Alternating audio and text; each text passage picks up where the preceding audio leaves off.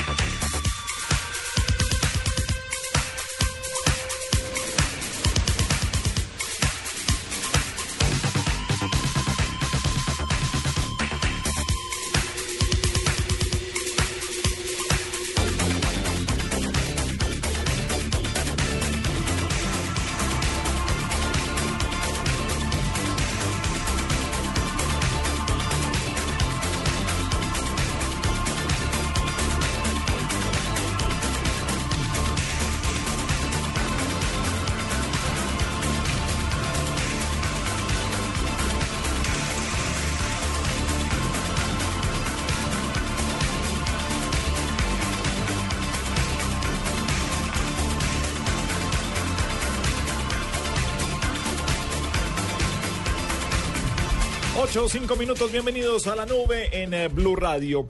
Eh, Juanita, muy buenas noches, ¿cómo le va? Buenas noches, ¿cómo está? Saludemos a Estrellitas Torero también. Ah, sí, porque hoy están los dos juntos, ¿no? Me siento honrada con su presencia. Los dos. Deberías. No es Sí, una no, cosa de todos los días. No, no, no, no, por eso. Me siento honrada. ¿Cómo estás? Muy bien, divinamente. ¿Tú cómo estás? ¿Cuándo vuelves? Eh, el lunes estaré aquí de regreso. ¿Sí? Sí. ¿Seguro? Sí. Sí. ¿Ya le quitan la corona? No, no, no. No, me la dejan. ¿Ah, No, sí? ya quedaron. Ya, ya quedamos que el lunes vuelve. Así está en lo otro. ¿Con este? Sí. Ay, ¿con él? No, pero ahí sí me mata a mí. Sí, creo a que mí, lo van a, mí- matar a mí- usted. a mí ese no me sirve. Ríase, ríase usted porque aquí ya, o sea, yo ya aseguré esta tarde que A el mí no me han arranca. llamado. Ah, bueno. El lunes, el lunes. Saludos, doctor Gallego. Muy bien. Señor Carvajal, muy buenas tardes, ¿cómo le va? Noches. Bien, señores, ¿cómo les va? Bueno, ah, sí, noche, sí. Noche, es que uno sí. viene Ocho, cinco. Sí, ya, ya, ya es la noche. Es que los españoles saludamos eh, buenas tardes. Buenas Hasta- tardes. Y sobre Hasta- todo en verano. hasta las ocho, sí. Mientras el eh, sol no se... Dicen, tenemos una comida a las 8 de la tarde. Exactamente. Entonces por eso saludamos. Buenas tardes. Bienvenidos a la nube en eh, Blue Radio. Hoy, eh, ¿cuáles son las tendencias más importantes para este día? Pues mire, temas eh, que tienen que ver con el paro. Hay un numeral, el paro no ha terminado. Esto pues porque luego del, digamos, el acuerdo al que llegó el gobierno con los representantes de los campesinos y gracias al cual se levantaron las vías, eh, se levantaron los taponamientos en las vías de Boyacá, pues eh, muchas personas eh, han sentido que listo, que el paro ya está solucionado y que todo vuelve a la normalidad. Mm, Sin embargo, hay zonas del país donde las vías todavía están bloqueadas.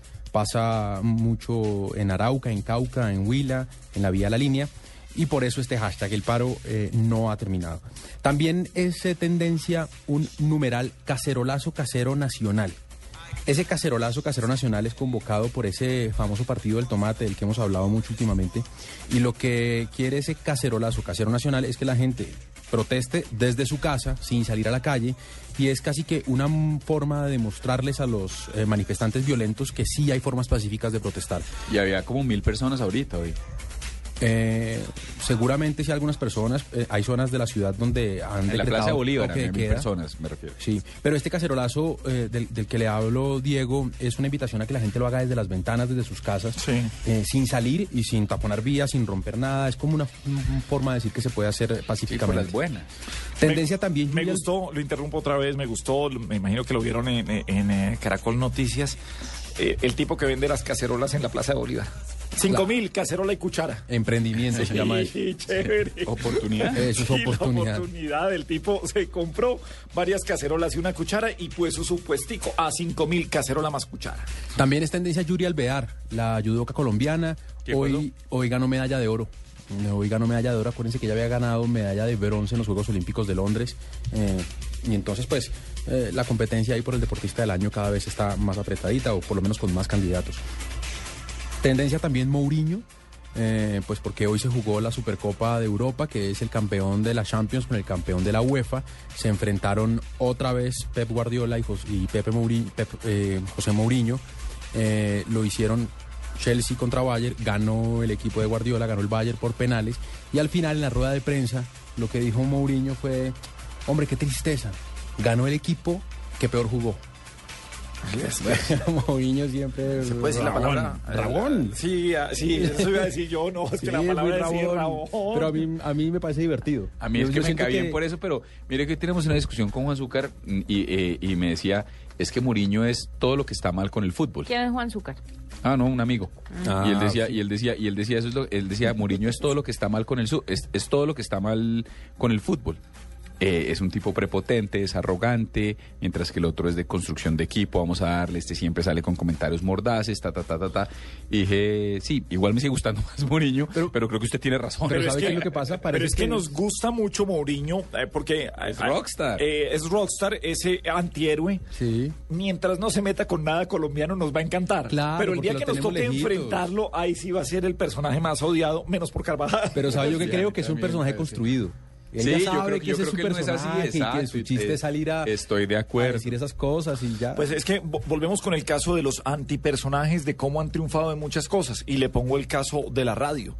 Jaime Ortiz Alvear era un antipersonaje. El gordo Iván Mejía, creo que ha cambiado en los últimos años también, No pero, tanto. pero bueno, pero era antipersonaje. o cuando se agarraban eh, Mike. Smulson y Edgar Perea. Claro, Edgar Perea eran antipersonajes y jugaban a ser, eh, son unos tipos que eh, crean una fama de antipersonajes al aire, frente a la opinión pública, pero cuando usted los conoce o cuando, cuando está con ellos, son unos bacanes. Eso, sabe que eso debe pasar con Mourinho debe ser con buenísimo. Mourinho, debe ser así. Sí, Y además a- debe ver las grabaciones y se debe reír. Mire lo que, venga, Sí. venga, mire lo que les dije, les debe estar dando piedra a esta hora. Esta, esta va a sonar difícil, pero yo siempre me imaginé que una charlada en privado con Chávez debía ser divertida. Sí. Uy, ¿A usted con quién le gustaría tomar trago?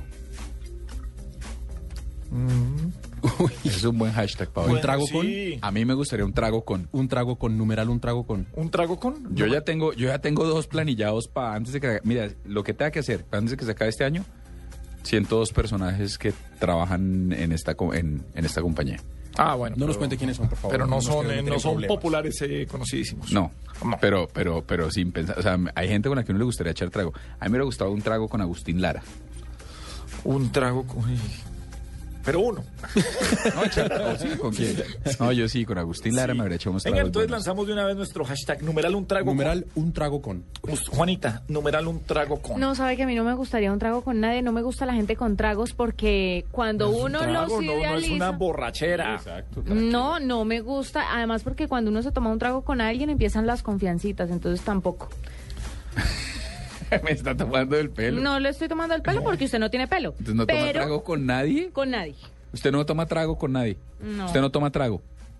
No, sabe, de pronto, pues para ser parte de la dinámica, Alguien con que sea divertido. no, ningún. No, y se vale personajes de la historia. Yo, yo me- No, no, no se vaya a mamertear. No, pero se vale.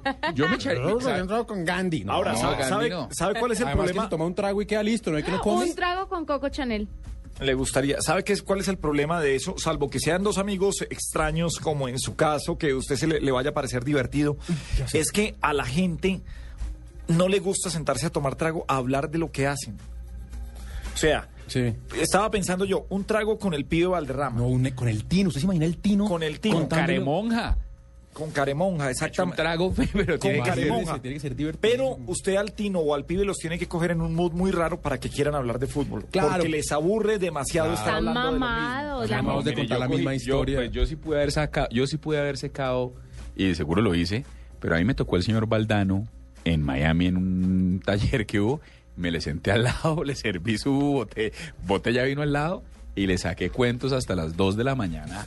Fresco, habló de Ronaldo, de Raúl, de mucho sensacional. Se lo imagina Valdano llegando a la casa contándole, coño, que me ha cogido un calvo gordo en la mesa del partido, que no me ha dejado cenar, Sí. y bueno... Se aprovechan de que son caballeros. Claro. Se Bien. aprovechan de que son eh, caballeros para eso, pues por, y Por eso le digo que es que tomarse un trago, tiene que usted ser un amigo muy íntimo para tomarse un trago con alguien y estar relajado. Sí, pero y chévere. estar chévere y pasarla bueno, pero un trago con cualquier pendejo que le venga a preguntar a uno cosas de uno, nah. ¿Sabe con quién me clavé un trago feliz? Con Sir Richard Branson. Ah, pero Ah, porque el le sale gratis, porque él Virgin invita. Records, Usted sí. es por tacaño, Sí. porque él paga. Sí, y que, y que le mande la invitación y el avión. No. Claro, porque Sí, toda la un personaje absolutamente fascinante. Richard, estás rascado, dame las llaves del avión que yo manejo. No me lo imagino. Está así... No, eh, ¿sabe con quién? Con eh, pintores, eh, un tipo de la talla de Obregón, que tenía la cultura caribe, es bohemio. Le tengo es uno de, también. ah, Álvaro Cepeda muchas- está muy- No, le tengo uno con el que me encantaría tomarme un Alberto trago. Salcedo Alberto Ramos. Salcedo. Salcedo y Ramos. lo he hecho. Sí. Y lo he Trago con Alberto Salcedo tiene que ser una cosa tipo como... Pero una- ya no se vale porque ese sí se toma el trago con ustedes. Tiene que ser uno que no se siente a ¿Por hablar con ustedes. Bueno, pero numeral un trago con nuestro hashtag de esta noche aquí en la nube. Juanita, entonces, con Coco Chanel. Sí, Uy, con Stig Larsson, pero ya murió. Ah, Y me tocaría hablar sueco. Entonces mejor. Sí, pero es que uno habla mejor sueco con trago. Usted- uno termina. Además, llega uno y le cuenta a los amigos. El lenguaje ¿Y qué universal. Y hablé sueco esa noche. Hablé sueco. Stig me entendió. Claro, y lo cogí Él así, me mire, lo cogí entendió, así. Y, y lo que me decía, yo lo iba entendiendo y le iba respondiendo en mi sueco que, que yo alguna vez supe. Claro. Stieg Larsson es el de la trilogía de... Millennium. Acá. Chévere. Dijo Bukowski. chévere con una... No, no, no, me parece. Bukowski. Sí, con una antipatía. Bukowski. Uy, sí. Era un rockstar con Hemingway ahí en Cuba antes de que se saliera en la jeta en el la bar. jeta. Sí, no, no a uno. Pero a usted, porque usted se pone cansón. Y lo casca. ¿Verdad? Un trago con todos los de la mesa, menos Sí, con Carvajal. vale, si uno con Carvajal Sí, sí, chévere, uno tomando Carvajal es de esos borrachos mamones. Claro. Uy, Calzón. ¿en serio Y qué empieza hace? a montársela. ¿Llora? Usted no sabe escribir. Pero, pero ¿se, acuer- ¿se acuerdan? Me lo imagino. ¿Se acuerdan? No sé si se acuerdan. Pero no mamón acosador, sino mamón canzón, mamón montador. Juanita. ¿Más? Ambas. Juanita, ambas. Mamón. ¿Se acuerdan, ¿Se acuerdan que este es un programa de tecnología? Ay, verdad. Sí, verdad, eso, verdad, sí. verdad. Era solo por Pero molestarlos. hoy no, porque Entonces hoy un trago, es está bien, entonces un trago con Steve Jobs. Qué pereza, un trago con Steve Jobs. No, Steve Jobs era un tipo chévere. No, pero ese man no toma trago. No, que No es tomaba. un nerd. Es un nerd. Sí, Se no rasca y abre ¿Y Excel qué y no empieza le a hacer pendejadas. No, uno sí se toma un tra- ¿Sabe un trago con quién? ¿Han visto a Louis C.K.? ¿Lo han visto? No, Es como el nuevo Seinfeld en Estados Unidos. no, no lo he visto. Chévere. Con Seinfeld un trago. De- seguro es más aburrido. No, debe ser harto. Hay chistes todo el día. Todo- y todos y todos uno que ya se lo sabe. Pues mire que hay como siete personas que Y ahí sí, yo, como dice usted, yo las invito. Mire, hay como, ahí. hay como siete personas que se quieren echar un trago con Gabriel de las Casas. Ay, bueno. Bueno, que lleguen de una vez las direcciones. eh, sí, Señor, vayan trayendo. bien, Estamos llegan- varias personas aquí llegan con Gabriel. 10 eh, personajes, dice. Whisky con hielos, por ejemplo. En la nube de Blue Radio, 10 personajes dicen. 8, 16 minutos. Carvajal, Señor. colombianas, eh, que conozcamos. ¿Cuál es su marca de pizzas? Pensé que viejas, yo iba a decir, ah, no, pues me voy. ¿Colombianas? Sí. ¿Cuál es? Good Pizza. Good Pizza. Esa no.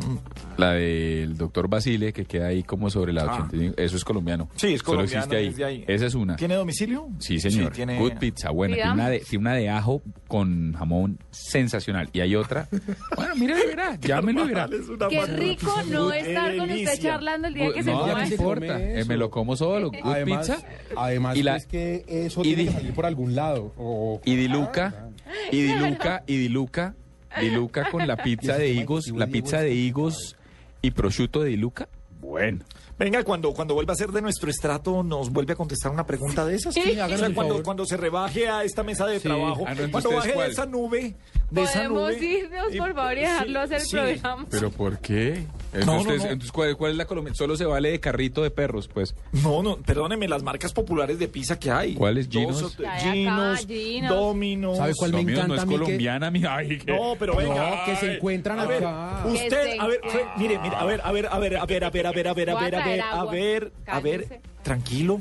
Usted fue el único de la. Cuando usted es el único que no entiende, es porque usted no, es la usted bestia. dijo colombiano, usted dijo marcas colombianas. a Marcas dónde colombiana. Por- es colombiano. a ver, ¿por qué Paniagua, Juanita, los oyentes y yo entendimos? Yo Porque son como el doc- entendí porque son como el que doctor se Es un acá. tema de capacidad intelectual. Exactamente. o sea, Exacto, el de ustedes. Cuando, entre- cuando en una mesa hay cuatro y tres entendieron y uno no, hay un problema. No, mire que Samuel Moreno salió electo por la mayoría y mire lo que pasó. Muy bien, Eso ¿usted es es- corrupto como Samuel Moreno? No, Uy, le tómalo, tómalo.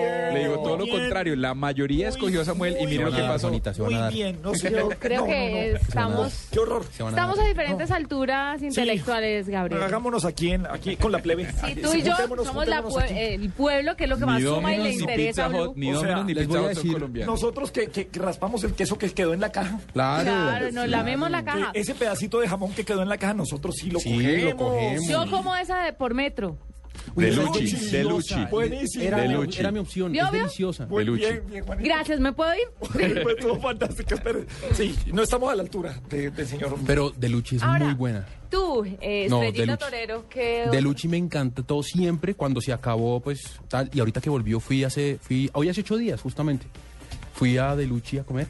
Delicioso. Gracioso Oiga. usted siempre en dieta y comiendo y hablando de todas las cosas que ha comido últimamente. ¿no? Lo que pasa es que hay- a mí me dan permiso el viernes curioso. porque me porto muy bien de lunes a viernes a las Su 10 de la noche. es Viernes, vie- eh, sábado, domingo, viernes, viernes, viernes, viernes, viernes, viernes, sábado, domingo, así es toda la semana. aquí. Oiga, buenísimo. Eh, ¿Sabe qué? Gino's Pizza para mí era fantástica. Creo que era la mejor pasta y salsa de tomate que podía tener una pizza. Pero desde que la compró Telepizza, creo que bajó mucho. Dejamos de pedir en la casa, o sea, cambiamos de marca de pizza. Cierto. ¿Por Eh, cuál? eh, nos fuimos. Hay una que me encanta a mí, uh, la de 1969, Muy se rica. hace chévere. Es muy Uy, la rica, del sí. huerto de La del allá huerto es rica. No, a mí no, nada que tenga verduras, señores. Ah, esa es otra pregunta para ustedes. Ah, ya, ya se las voy a hacer. Tranquilo que eso se le nota en el físico. Eh, Que usted y la verdura son poco amigos. sí, no, no, no, no, y por eso, por, es que por eso, es que estamos felices así. Somos, ella, e- ella no me mira y yo no las miro a ellos, o sea, no, no- no nos metemos. Pero vea, eh, la de 1969, hay una que se llama Las Cuatro Estaciones, que Deliciosa. dividida en cuatro, y una es Margarita, No. otra... El No, está sufriendo. Y esa, y esa pollo carbonara es deliciosa. Y hay una, pero esto sí es Domino's Pizza, que es la colombiana, pero sin cebolla, que trae cebolla, chorizo, Y maicitos. maíz. Main Eso es una uf. vaina loca. No. Esa es una Voy a la máquina, ya vengo. Paniagua. ¿Qué va a sacar? ¿Una pizza de Lo la que máquina? haya, lo que me den, yo cojo, compro unas galletas, las muelo, Usted les si- echo Si encima. tiene que pedir cojo- ya una pizza, ¿dónde la pide? La, ah, la pido a 1969. Esa es. Y Juanita, Deluchi se queda con Deluchi. Sí. ¿Su merced? O la de esta pizza pizza. Pizza, pizza, yo 1969, me voy a quedar allá. Venga, ¿qué no le echa nunca una pizza? O, mejor dicho, si usted va a esas reuniones en que piden cuatro o seis pizzas, la que tiene que no pasa por ahí. No, es que yo sí me como todo. Eso es muy difícil. Estamos hablando de pizza, Diego. También. Entonces, entonces. Y Pero, perdóneme, perdóneme, señor. Hay amarilla, No, hay amarilla fue- para el señor Paniagua. fui al No, balón, no, al señor, no, no fue, fue al demasiado explícita esa falta, señor. Tiene amarilla, señor Paniagua. Vulgar. Tuve que parar el partido y todo para sacar la amarilla. Fui al usted. balón. Sí, usted. No, eh, yo, yo sí, todas.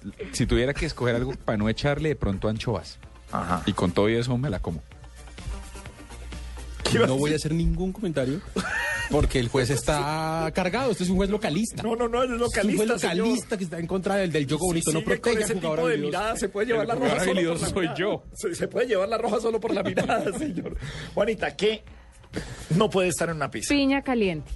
Uy, no. Odio No, todo los Así hawaianos. no se sí puede, así es muy difícil, de verdad. O sea, de ver- no, de verdad. Seamos A ver, ¿Sabe, qué- ¿a sabe quién le le echan ciruelas? Eso no puedo.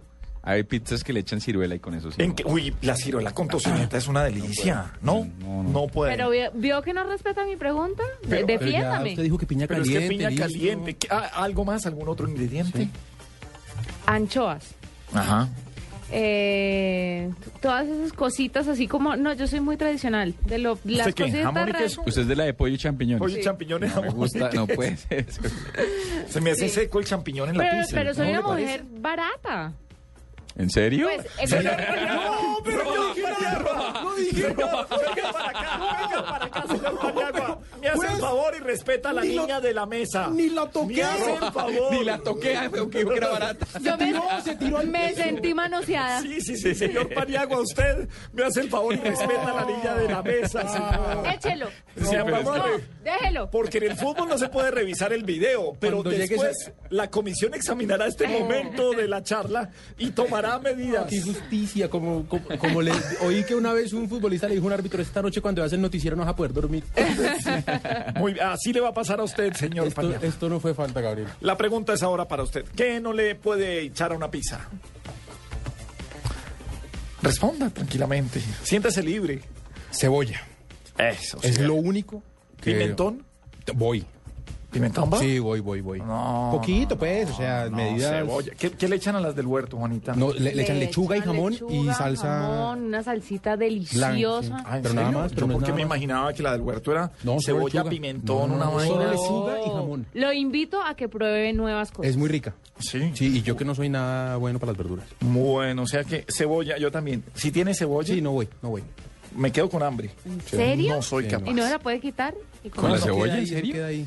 O sea, pero porque es que hay todas las, todas las, la super suprema de Ginos, la, la no sé qué, el de Works de Papa Jones, todas esas que son buenas, que tienen de todo, vienen con cebolla. No, no, no, mire, yo, mejor dicho, donde por equivocación salga en un pedacito porque le cayó de otra pizza a uno, llamo y la hago cambiar. ¿En serio? Y me quedo mirando la pizza muerto de hambre, pero hago, y, y hago show. Y, acuerdo. tui- y tuiteo. No, Y, bien. sí, ahí. Claro, y, y le mando la jauría y de los como es- perros. Sí. Y viene escupida. Sí. Claro, la nueva que le entreguen la van a escupir un poquito y se lo ponen debajo del queso para que usted no lo note. Pues ese toque secreto me encanta. sabe delicioso, señores. ¿Qué dicen nuestros 10 personajes? Vanessa de la Torre, La de Julia, que es un restaurantico pequeño de pizza y tiene una de anchoas buenísima. Yo soy fan de las anchoas. Robinson Díaz, Todas son buenas. Catalina Gómez, Hay una muy buena que es de da, Dakiemati, creo que se llama Dakiemati, o Papayos. Cristian Tapan, De Papa John's, con base en rancho. Carlos Vargas, Uy, ay, Karen's Pizza, me encanta, que es con platanito maduro.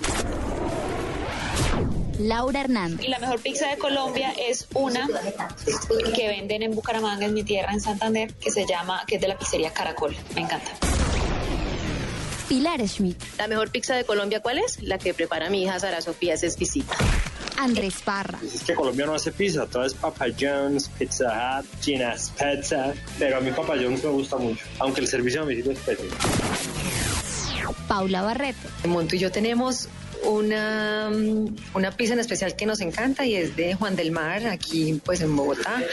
Eh, se llama Fusión y es un hit, se las recomiendo. Javier Hernández Bonet. Pues yo no soy especialista en pizza, pero eh, mi hija chiquitica, Sofía, sí, y le encanta ir a Gino's Pizza. Viernes sabrosón de la infamia. Ustedes Sabrosón. deciden, Juanita Paniagua. Sabrosón. Esto es Esto es sabroso. ¿Cómo se sabroso y olé. Sí. ¿Perdón? Y Olé. Tío, vamos. Ay, no me diga que se le pegó lo de Vamos. Mónica. Claro, y- y claro, de y- la, la española y la mexicana y la brasileña y todo esto. Sí. Sí, por eso me ha nacido la idea de hacer un viernes sabrosón y olé. Ah, y toca hablar en español. En, en español. No, en castellano, no, no, en neces- castellano. no necesariamente. Tranquilo, usted déjelo así. Sí, no, no, Sí, yo lo fresco. dejo así porque es que ya me di cuenta que eso suena horrible. No suena horrible, lo que pasa pues es que Lo que manejar es- tantos idiomas no es para todo el mundo. Sí. Ah. Y después usted termina cantando y entonces ahí sí Perdón, hoy canté en Voz Populi, fue todo un éxito. Qué uso. cantó en voz pop. Sí, sí, sí. Es una boleta, ¿no se da cuenta? ¿se Sí, yo estaba ahí, Juanito. ¿Los cantó? Sí. Sí, cantó los titulares, sí. Sí. Sí, ahí. Pues digamos que no es que haya sido un gran despliegue artístico, pero salió. Ah, bueno, pero salió. salió y listo. Entonces hoy es viernes sabrosón. Y olé. No, Ah, ¿con actitud? perdón. Claro, porque Ah, entonces, o sea, pues. Pero ¿Entonces la única martes? autorizada para hacer esto soy yo. Ah, bueno. No, me parece. Entonces diga, hoy es Hoy es viernes sabrosón. y olé. ¿Y qué trae? Voy a patentar esto. Me suena muy bien. Vamos, tíos. Mire, hoy empezamos de una vez con Sí, de una vez, por favor. Aquí están los Gypsy Kings. El verano. Temas. ¿El verano? El verano. La vida lo escucha. ¿No? ¿Usted no sabe qué es el verano? No, Tiene cara de que sabe mucho. para eso tengo dos manos.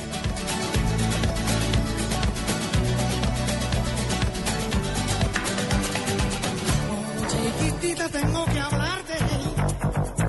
Pasan los días dentro de mí. Desde que me acariciaste de tu mirada,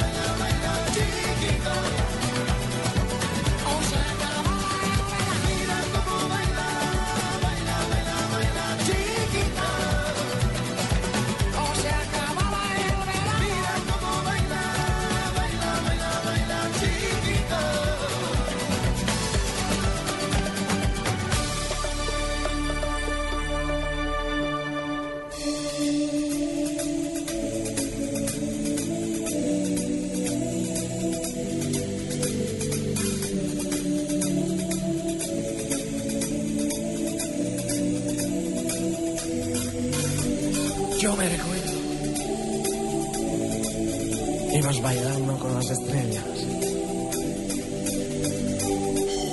Y tu cuerpo de serpiente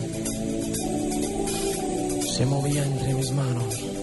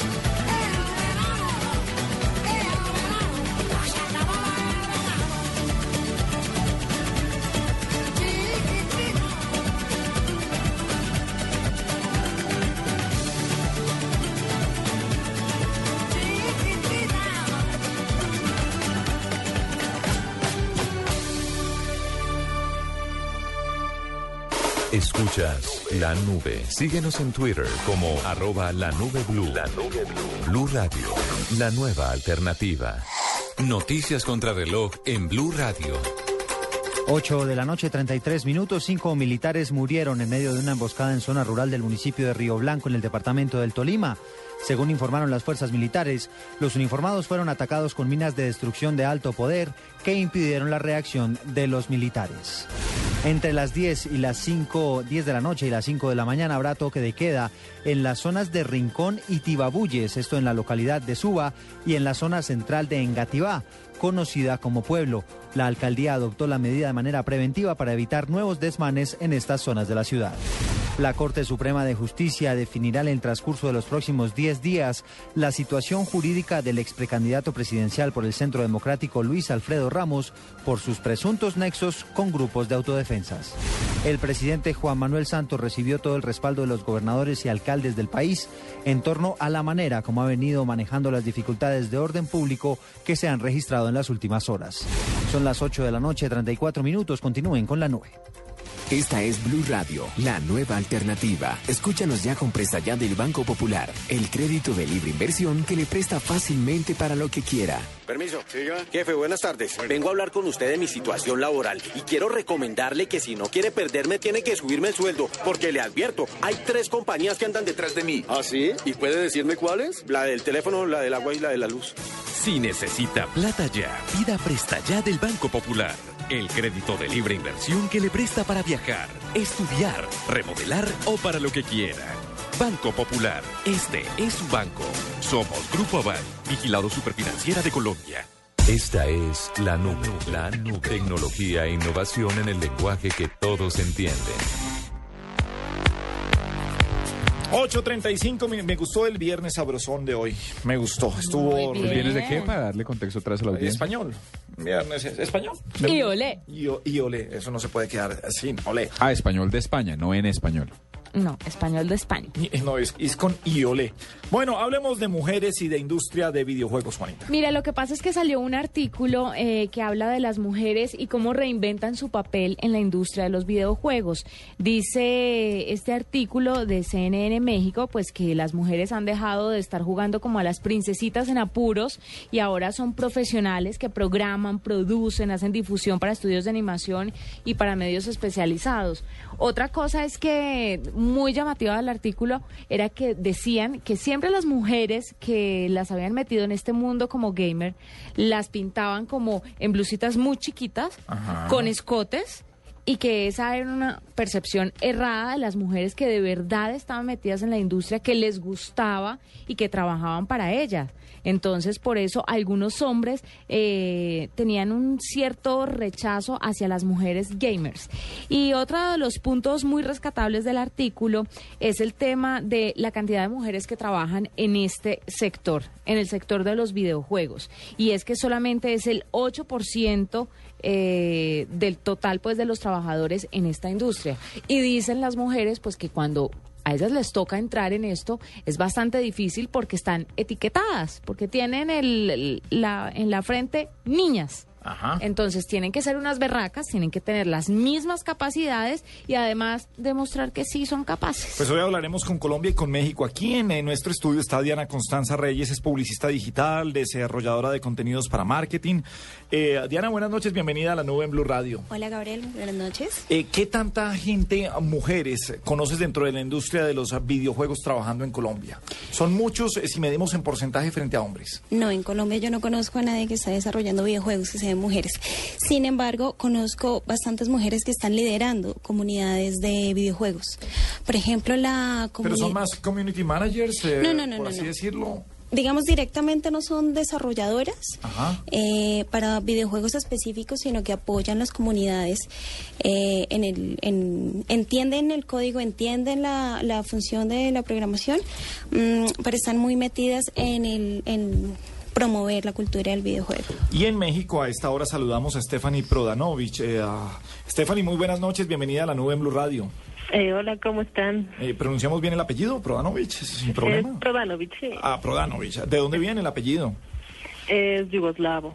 Pero yo soy, de hecho, nacida peruana Ah, bueno, y tenemos nacionalizada mexicana. todas las nacionalidades. Pues ella ha trabajado en diversas áreas de publishing, de desarrollo, de prensa, de retail, marketing para videojuegos en roles de producción.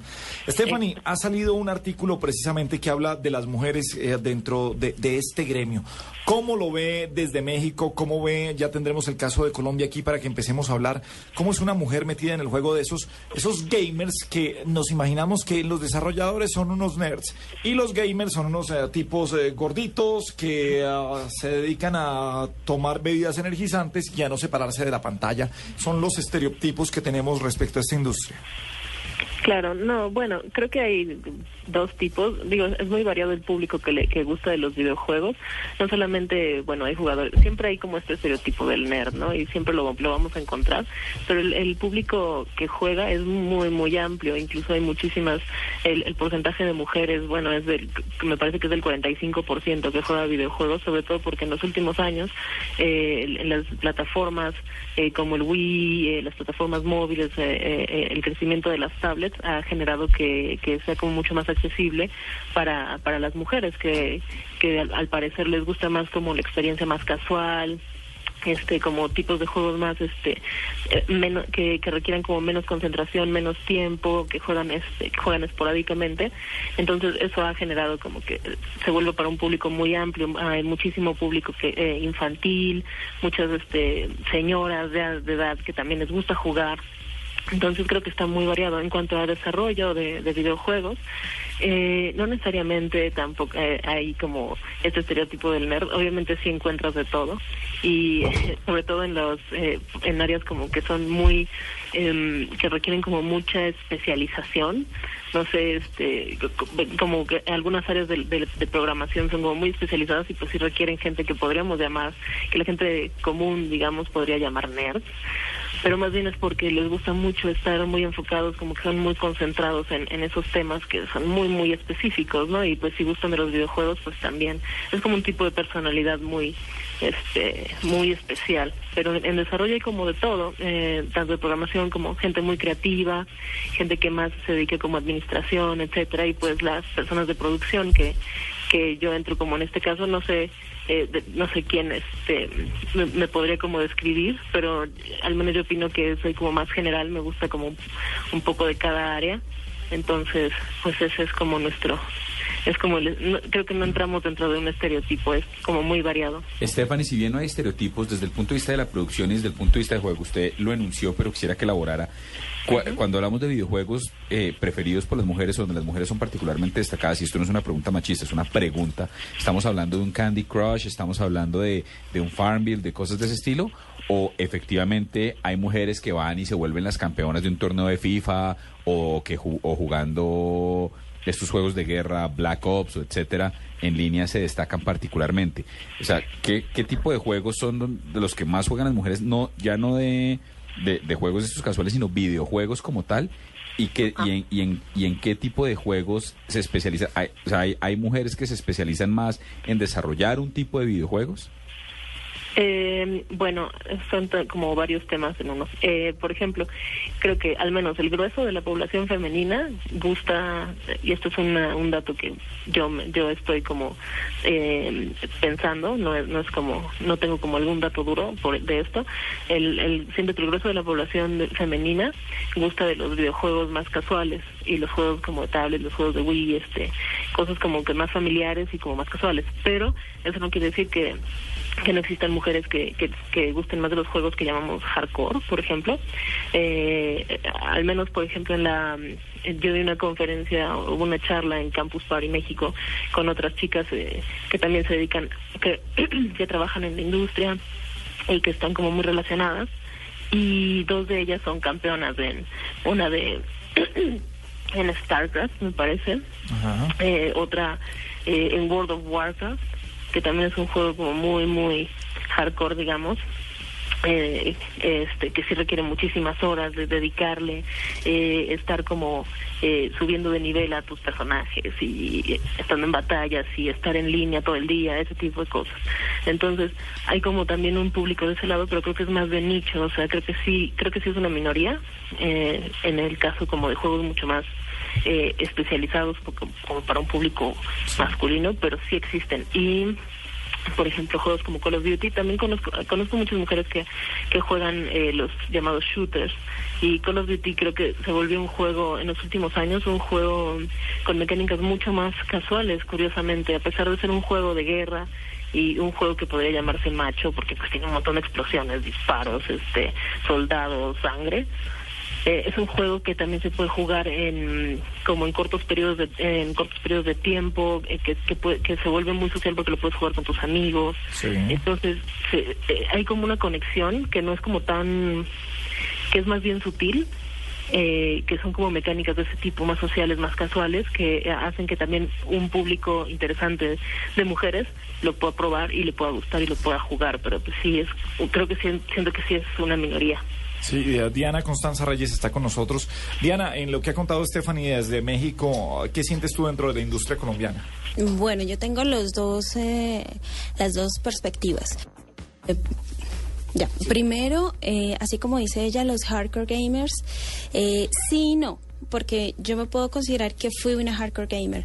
Eh, yo estaba en un clan de videojuegos en donde eh, éramos dos chicas y diez chicos y jugábamos casualmente Call of Duty, la versión 2 de Call of Duty, que es un juego de guerra inspirado en la Segunda Guerra Mundial.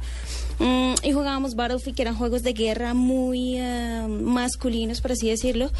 Pero la dinámica que encontrábamos al jugar juntos no era esa, no era la violencia, no era que fueran soldados hombres todos, sino era el, el valor de ser competitivos, de cada uno tenía un skill específico, unos eran snipers, otros, eh, bueno, en el caso de Battlefield, eh, unos eh, piloteaban helicópteros, otros estaban en, en carritos, otro era mm, escudería, bueno, entonces cada uno tenía un rol y era lo divertido. Y jamás le vimos el, el tema que fuéramos mujeres o que no. Entonces, si, si tú vas a un evento de videojuegos como el que se haya, como Campus Party, en el área de videojuegos vas a identificar muchas chicas. De pronto no son tan notorias o tan evidentes. ¿Y porque- las miran raro o sienten raro o, o Las que, tratan igual que a o que se pues- lo baje a uno una niña? Las morbosean. Sí, a mí me daría piedra. Pues mira, te va- Totalmente sexista su Me- me- comentario. no, me van a sonar, pero me da piedra. que- es verdad. O sea, que una vieja me tienda en FIFA me da Pero rabia. tenemos las mismas me capacidades. Nadie está diciendo que no, pero es de la... Mire, me Su pasa... ¿no? comentario dice lo contrario. No, no, no, no, no, no, no, nadie está diciendo, nadie, ojo, nadie está diciendo que no, que a mí me dé rabia no quiere decir que no. Vuelvo y le repito, también me pasó jugando fútbol en físico, o sea, fútbol real, estaba en Atlanta y entró una niña a jugar y me metí una tendida y me morí de la piedra. ¿Qué hacemos? Es verdad, o sea, podría mentir al aire. No, no creo que sea machismo. Yo sí. Stephanie en México, Juanita, tiene pregunta. Eh, yo les quiero preguntar, en el artículo hablaban sobre que las mujeres tienen mayores habilidades de comunicación, negociación y solución de los problemas. ¿Esto es una ventaja sobre los hombres porque somos tal vez más meticulosas, más organizadas, le entramos mejor a la gente? ¿Es una ventaja? Claro que sí, sobre todo para el tipo de juegos que, que te estoy mencionando, en donde tienes que eh, escudarte en tus compañeros de juego como si fuera realmente una guerra y tienes que dirigir, tienes que mm, trabajar colaborativamente. No es simplemente un FPS donde estás disparando casi que a la loca donde haces la campaña, eh, sino las mujeres nos estamos involucrando realmente en el juego competitivo, en multiplayer, en LAN parties. Pero vea, yo siento y le pregunto a Stephanie en México, Stephanie, siento que la industria está en este tipo de juegos va dedicada a los hombres, sin que sean machistas o feministas las carátulas de los juegos, están puestas para, o sea, están dirigidas a un público, hombres o mujeres, son diferentes cuando un juego va para cada uno. ¿Tú cómo ves eso? Eh, siento que es algo que igual en los últimos eh, años ha estado cambiando. Sí, cuando empezó eh, todo este boom de, de los juegos de video, pues obviamente sí había un público masculino que era como muy predominante.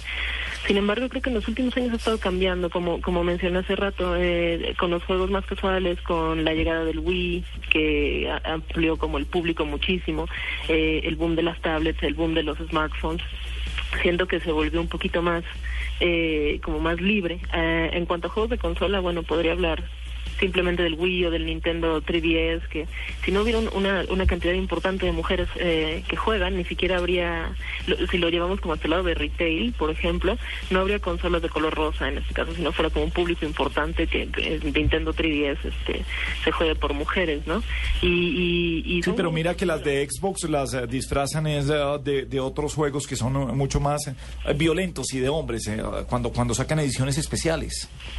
Claro, bueno, sí. Eh, depende. Creo, creo que todavía hay un público importante de hombres que también está dispuesto como a pagar por las ediciones especiales. Creo que son nichos de personas que, que, que consumen ese tipo de cosas. Yo, yo también consumo ediciones especiales, pero no, no necesariamente como de juegos este, como Halo, por ejemplo. No sé. Es distinto, pero eh, creo que ha estado cambiando en los últimos años, pero sí como que el público masculino es predominante eh, en juegos de consola y juegos hardcore y son tal vez los, los jugadores hardcore los que más eh, dinero consumen o le dan como a la industria del videojuego de, retailers en cuanto a ediciones de colección o DLCs o ese tipo de cosas, o torneos online, etcétera. Bueno, mi pregunta es para Diana. ¿Cómo funciona el ejercicio al margen, de, al margen de los sexos? ¿Cómo se crea un clan de videojuegos? ¿Cómo llega a una conclusión de que pertenece a un clan de videojuegos? Mm, Bueno, ¿Y se restan entre clanes? Claro que sí. Inicialmente cuando tú estás solo, cuando no conoces a nadie, eh, te metes a una partida en, la, en, en internet eh, bajo un nickname, así como tenemos un arroba en Twitter, mi arroba es Tifis, por eso es muy raro que me digan Diana. Viene de un... Tifis, arroba Tifis.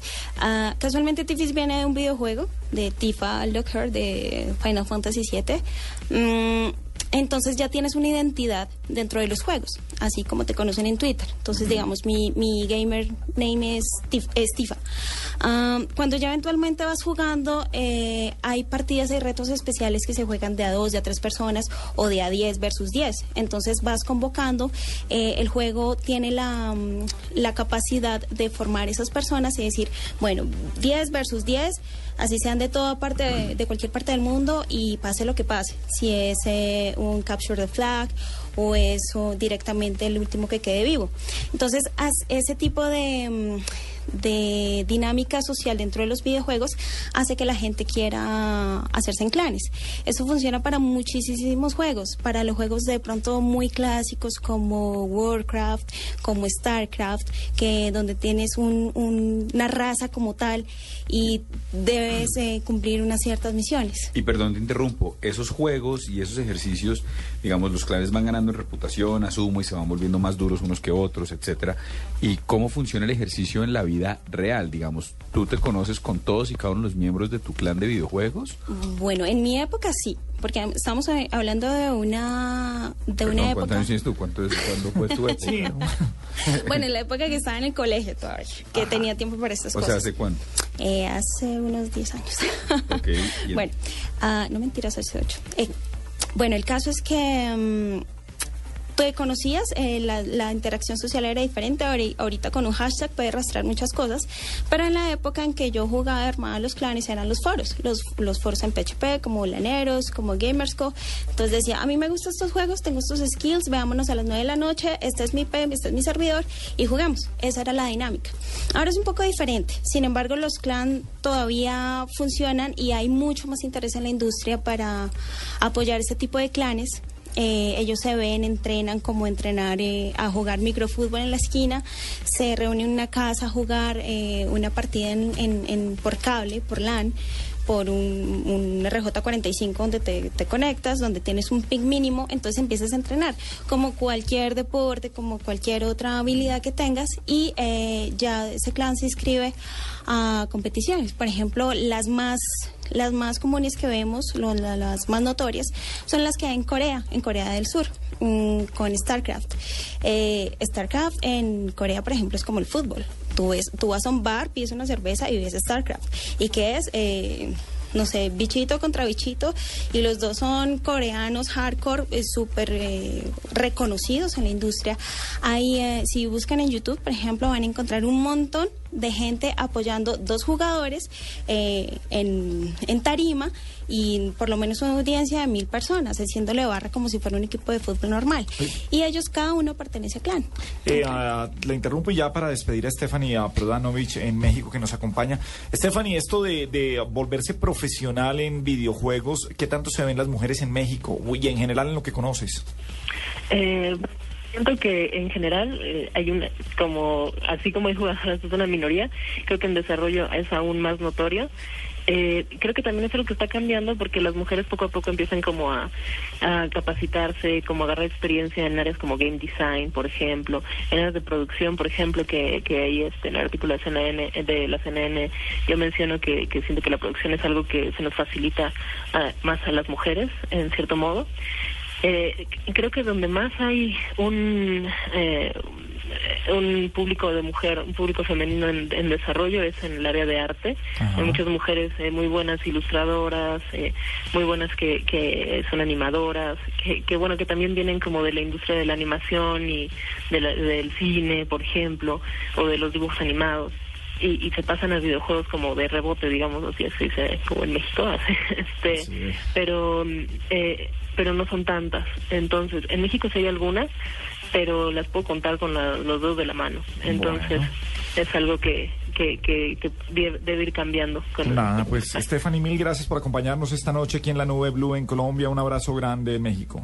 No, muchas gracias por invitarme y pues aquí estamos lo que necesiten. Ok, muchas gracias. 8.53 minutos. Arroba Tifis. Eh, ah, ¿Somos eh, sexistas o es que no lo tenemos en el universo? Cuando pensamos aquí en traer, cuando invitamos a Shigeru San, estábamos buscando a alguien de videojuegos, un gamer, y siempre, no, no era que buscáramos... no una. Exactamente, no estábamos buscando una. En el universo se nos aparecía, eran, eran hombres, pero sin ser sexistas, repito. que- Yo no creo. No, es que eso ya está implícito. O sea, no se nos ocurrió buscar una arroba Tifis. Pero, Tifis, eh, yo sí quiero hacerte una pregunta concreta y chiquitica. ¿Cómo son los hombres en este medio? ¿Son morbosos? ¿Son groseros? ¿Son atentos? ¿Son como en todas las otras profesiones? Bueno, yo creo que sufres varias etapas. Primero, eh, Cuando te aceptan. Exacto. Al principio, para que me acepten, tienes que demostrar que eres bueno. Eh, por ejemplo, retomando. Tiene que quedar en la jeta y Por eso. en videojuegos. Que no Tiene que atender. Porque, Gabriel, te digo una de las cosas. En tecnología en, en gaming hay la cuestión de los posers. Yo soy super gamer, entonces tengo la camiseta, tengo no sé qué, y me tomo la foto con la camiseta de Mario Bros. Y uno va a ver y bueno, vamos a jugar. No, es que yo no quiero jugar, yo no quiero jugar. Entonces existe también esa fantasía que... No, hay gente que es fan y otro es gamer. Exacto. Entonces, yo diría que sí hay sexi- sexismo y en parte está alimentado por las propias mujeres. De hecho, hay una comunidad que se llama, si no estoy mal, Gamer... um, ah, ¿Cómo se llama?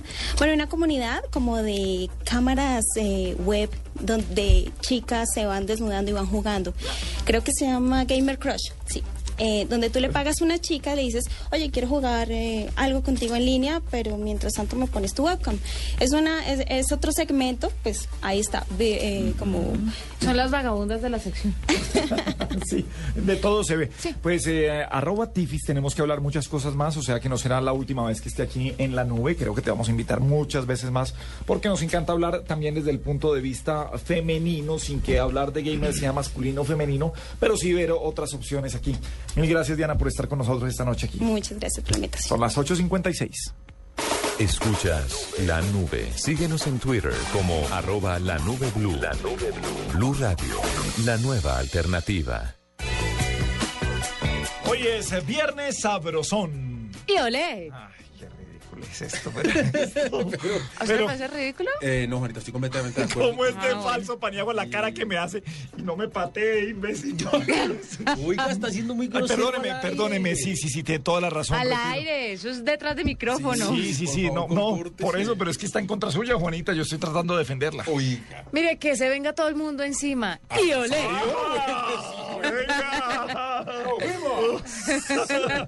Ahora sí es viernes sabroso. Ahora sí se puso bueno. Yo le dije que eso, esta música iba a salir con algo bueno. ¿Qué, ya? ¿Otra canción? Pues claro. Ah. ¿Y entonces qué? No, no, listo. veníamos a ver cómo estaba. Recitemos, manecita rosadita. ¡Qué par de voz! Bueno, y olé, vamos ahora con una gran canción que le pertenece nada más y nada menos que a los toreros muertos. Pilar no tiene bicicleta, pero tiene un buen par de tetas.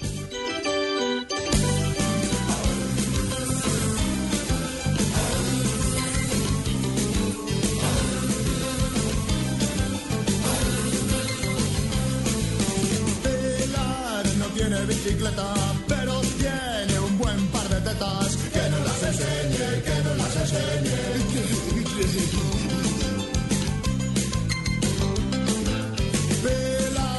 Que se va a casar, pero nunca llegará al altar. Son muy pequeñas, son muy pequeñas. Son muy pequeñas, son muy pequeñas.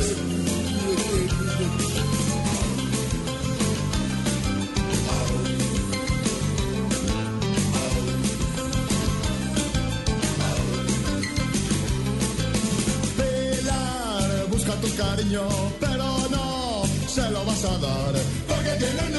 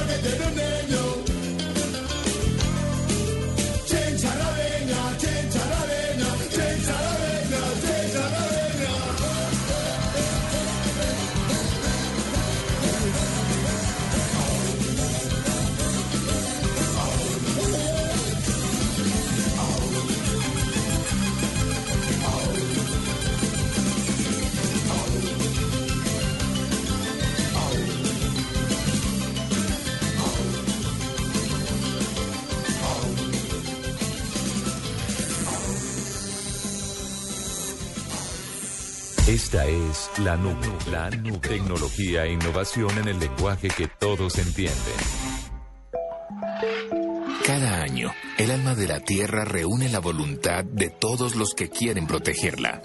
Blue Radio y la Universidad Jorge Tadeo Lozano los invitan al cuarto encuentro Conciencia Alma de la Tierra, este 2 y 3 de septiembre en el auditorio de la Universidad Jorge Tadeo Lozano, con la participación de Jan Arthurs Beltrán y su película Planeta Océano y el concierto a la Tierra de Andrea Echeverry. Nunca es tarde para empezar a cuidar la Tierra. Apoya Argos. Construye los cimientos del futuro. Argos Luz Verde. Universidad Jorge Tadeo Lozano y Blue Radio. Piensa verde. Piensa Blue. No sabemos si trae suerte un trébol de cuatro hojas. De lo que estamos seguros es que cuando crees, ocurren cosas grandiosas. Porque creer es la fuerza más poderosa del mundo. Banco de Occidente. Somos Grupo Aval. Vigilamos Superintendencia Financiera de Colombia. Esta es Blue Radio. En Bogotá, 96.9 FM. En Medellín, 97.9 FM. En Cali, 91.5 FM. En Barranquilla, 100.1 FM. En Neiva, 103.1 FM. Y en Villavicencio, 96.3 FM. También en bluradio.com y a través de Twitter en arroba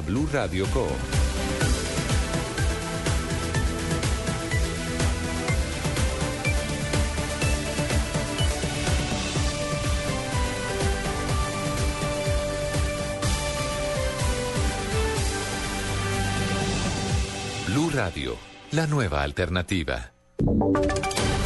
Voces y sonidos de Colombia y el mundo en Blue Radio y bluradio.com. Porque la verdad es de todos. Una presentación de Proxol y su hotel Best Western Santa Marta Business Hotel, el primer hotel de negocios en Santa Marta. 9 de la noche, un minuto. A esta hora hay fuertes disturbios por enfrentamientos entre la policía y cerca de 30 manifestantes que a esta hora están atacando el CAI de la Libertad en la localidad de Bosa. También allí las autoridades están intentando a esta hora controlar la situación. Acaban de llegar también refuerzos por parte del ejército con el fin de preservar la calma en esta zona de la ciudad. Por otra parte, la alcaldía decretó toque de queda en cerca de 50 barrios de las localidades de Suba y Engativá. Detalles con Juan Carlos Villani. Buenas noches, así es, en los próximos minutos empezará a regir el toque de queda aquí en la localidad de Suba y en la localidad de Engativá, luego de una reunión de las autoridades en donde establecieron que además estarán vigilada esta localidad por cerca de 500 uniformados entre militares y policías y grupos especiales como el SMAT y el GOES. El eh, secretario de Gobierno de Bogotá, Guillermo Jaramillo, hace pocos minutos dijo que ya hay una investigación en curso contra la Policía Nacional para establecer si un uniformado fue el responsable de la muerte de Johnny Velasco, de 18 años, quien falleció en confusos hechos en la noche anterior. Aquí todos tienen muy claro de que fue un abuso de autoridad en este caso y implican directamente a un agente de la policía. Eso hay que, habrá que investigarlo. Yo ya hablé eso con Martínez, ha ya iniciado una investigación disciplinaria para que se pueda saber la verdad y quien haya tenido alguna responsabilidad tenga la posibilidad de responder ante la justicia. Familiares y amigos del joven Johnny Velasco, de 18 años, han dicho que el próximo domingo va a ser sepultado y que también se hará una manifestación pacífica para rechazar estos hechos violentos que causaron la muerte a este habitante de la localidad de Suba. Juan Carlos Villani, Blue Radio. Juan Carlos, gracias. Cinco militares murieron en medio de una emboscada en el departamento del Tolima. Vamos a Ibagué, allí se encuentra Juan Felipe Solano. Eduardo, buenas noches. Las escaramuzas con las FARC se presentaron en zona rural del municipio de Río Blanco, en el sur del departamento del Tolima, donde se encontraban en labores de patrullaje y entraron a un campo minado. Como consecuencia, fallecieron cuatro militares, quienes fueron identificados como el subteniente Ricardo Arenas Correa, los soldados profesionales Juan Carlos Valderrama Velasco, Daniel Alfonso Payares Chica, al igual que Wilber Yacet Valdés Orobio y el soldado profesional Luis Miguel Padilla Pérez. A la ciudad de Ibagué fue remitido, herido, el soldado profesional Ney de Jesús Gañán Gañán, quien de acuerdo al parte médico presenta heridas en su hombro y brazo derecho. Los militares pertenecen a la Fuerza de Tarea Zeus y realizaban su servicio en el sur del departamento de Tolima. La zona continúa siendo patrullada por parte de tropas del ejército. En Ibagué, Juan Felipe Solano, Blue Radio. Juan Felipe, gracias. Tras un encuentro con gobernadores y alcaldes del país, el presidente Juan Manuel Santos anunció fechas para poner en marcha un agresivo plan para el agro colombiano.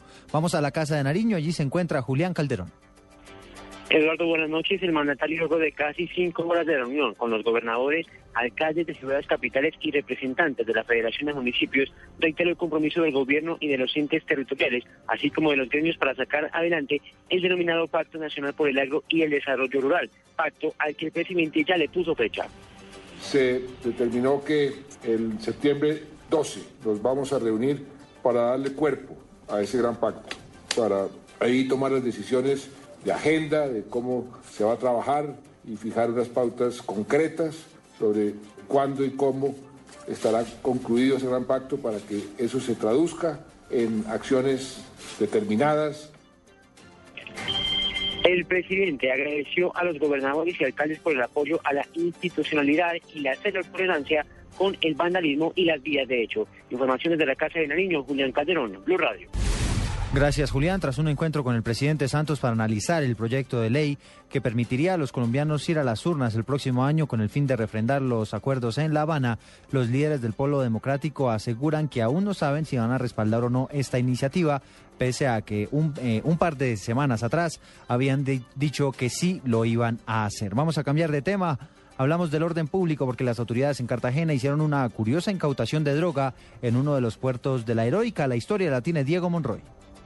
La Dirección Antinarcóticos de la Policía se incautó en Cartagena más de una tonelada de cocaína que iba escondida al interior de un cargamento de limones y la cual tenía como destino el puerto de Amberes en Bélgica, en donde la droga alcanzaría un valor de 45 millones de euros. El general Rodrigo González Herrera, comandante de la Policía Metropolitana de Cartagena, entregó más detalles al respecto. En uno de los dos puertos se logró detectar unas cargas contaminadas de estupefacientes. Eh, este hombre, a través de su revisión, del que le hacen a las diferentes cargas, encuentra que en cada una de las cajas que contenían limón tipo exportación había cinco elementos de plástico que parecían limones, simulaban ser limones, pero que en su interior tenían 90 gramos de clorhidrato de cocaína. La carga de limones tipo exportación partió desde el departamento del Valle del Cauca y el representante legal de la empresa involucrada ha colaborado en el desarrollo de la investigación, por lo que la Dirección Antinarcóticos se abstiene de entregar información al respecto. Diego Fernando Monroy, Blue Radio. Diego, gracias. Son las nueve de la noche y siete minutos. Hablemos de noticias deportivas porque se conocen más detalles en torno a la victoria que obtuvo Yuri Alvear en el Mundial de Judo. Detalles con Marina Granciera. La judoka colombiana Yuri Alvear, de 27 años, conquistó en Río de Janeiro, donde se disputa el Mundial de Judo, una medalla de oro más para sumarse al gran momento de Colombia en el deporte mundial. Yuri se volvió campeona del mundo en la categoría hasta 70 kilogramos contra la alemana Laura Vargas Koch. El título llegó con un hipón a los tres minutos de firme ataque de la colombiana. Yuri había conseguido una medalla de bronce en los pasados Juegos Olímpicos de Londres y un Mundial en el año 2009. Marina Granciera, Blue Radio.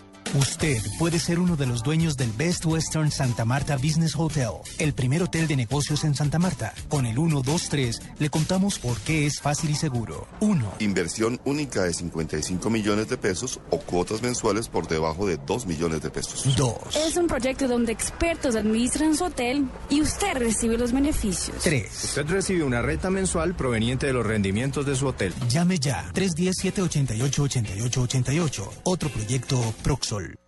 Escuchas la nube. Síguenos en Twitter como arroba la nube blue. La nube blue. Blue Radio, la nueva alternativa. Muy bien, seguimos en la nube en Blue Radio y es viernes. Viernes sabrosón, por lo demás. Y te voy a dar permiso de que digas el olé. Y olé. ¿Viste, viste cómo se siente? No, espantoso.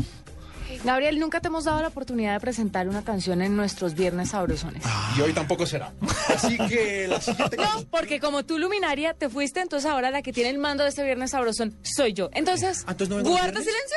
¿No vengo los viernes? No, no, no, usted no. Eh, Viene, pero Calladito. empieza en el primer nivel. Usted- A ver. cuando usted se va de Que algo... no entiendo el por qué estuvo en un nivel superior a mí. No, no, no. En algún no. momento. Siempre ha sido así. No, eh, cuando usted deja de tuitear, baja su audiencia en cloud, su, en su índice. Me pasó cuando estuve en China. entonces, entonces baja. Entonces Juanita está en un nivel superior al suyo. Por ah. eso ella escoge lo que viene. Ah, pero eso es que de y por eso. Sí, bueno, vamos a ver. Pero pues como estoy armando de estos viernes sabrosones, te voy a dar permiso de que presentes la siguiente canción. Sé que te encanta la banda. Y aquí está Pastora. Uh, temazo, me gusta. Mm. Pero preséntalo en español. Sí. No me llames Dolores, llámame Lola, la que siempre va sola por Batre, la, la, la, no follón.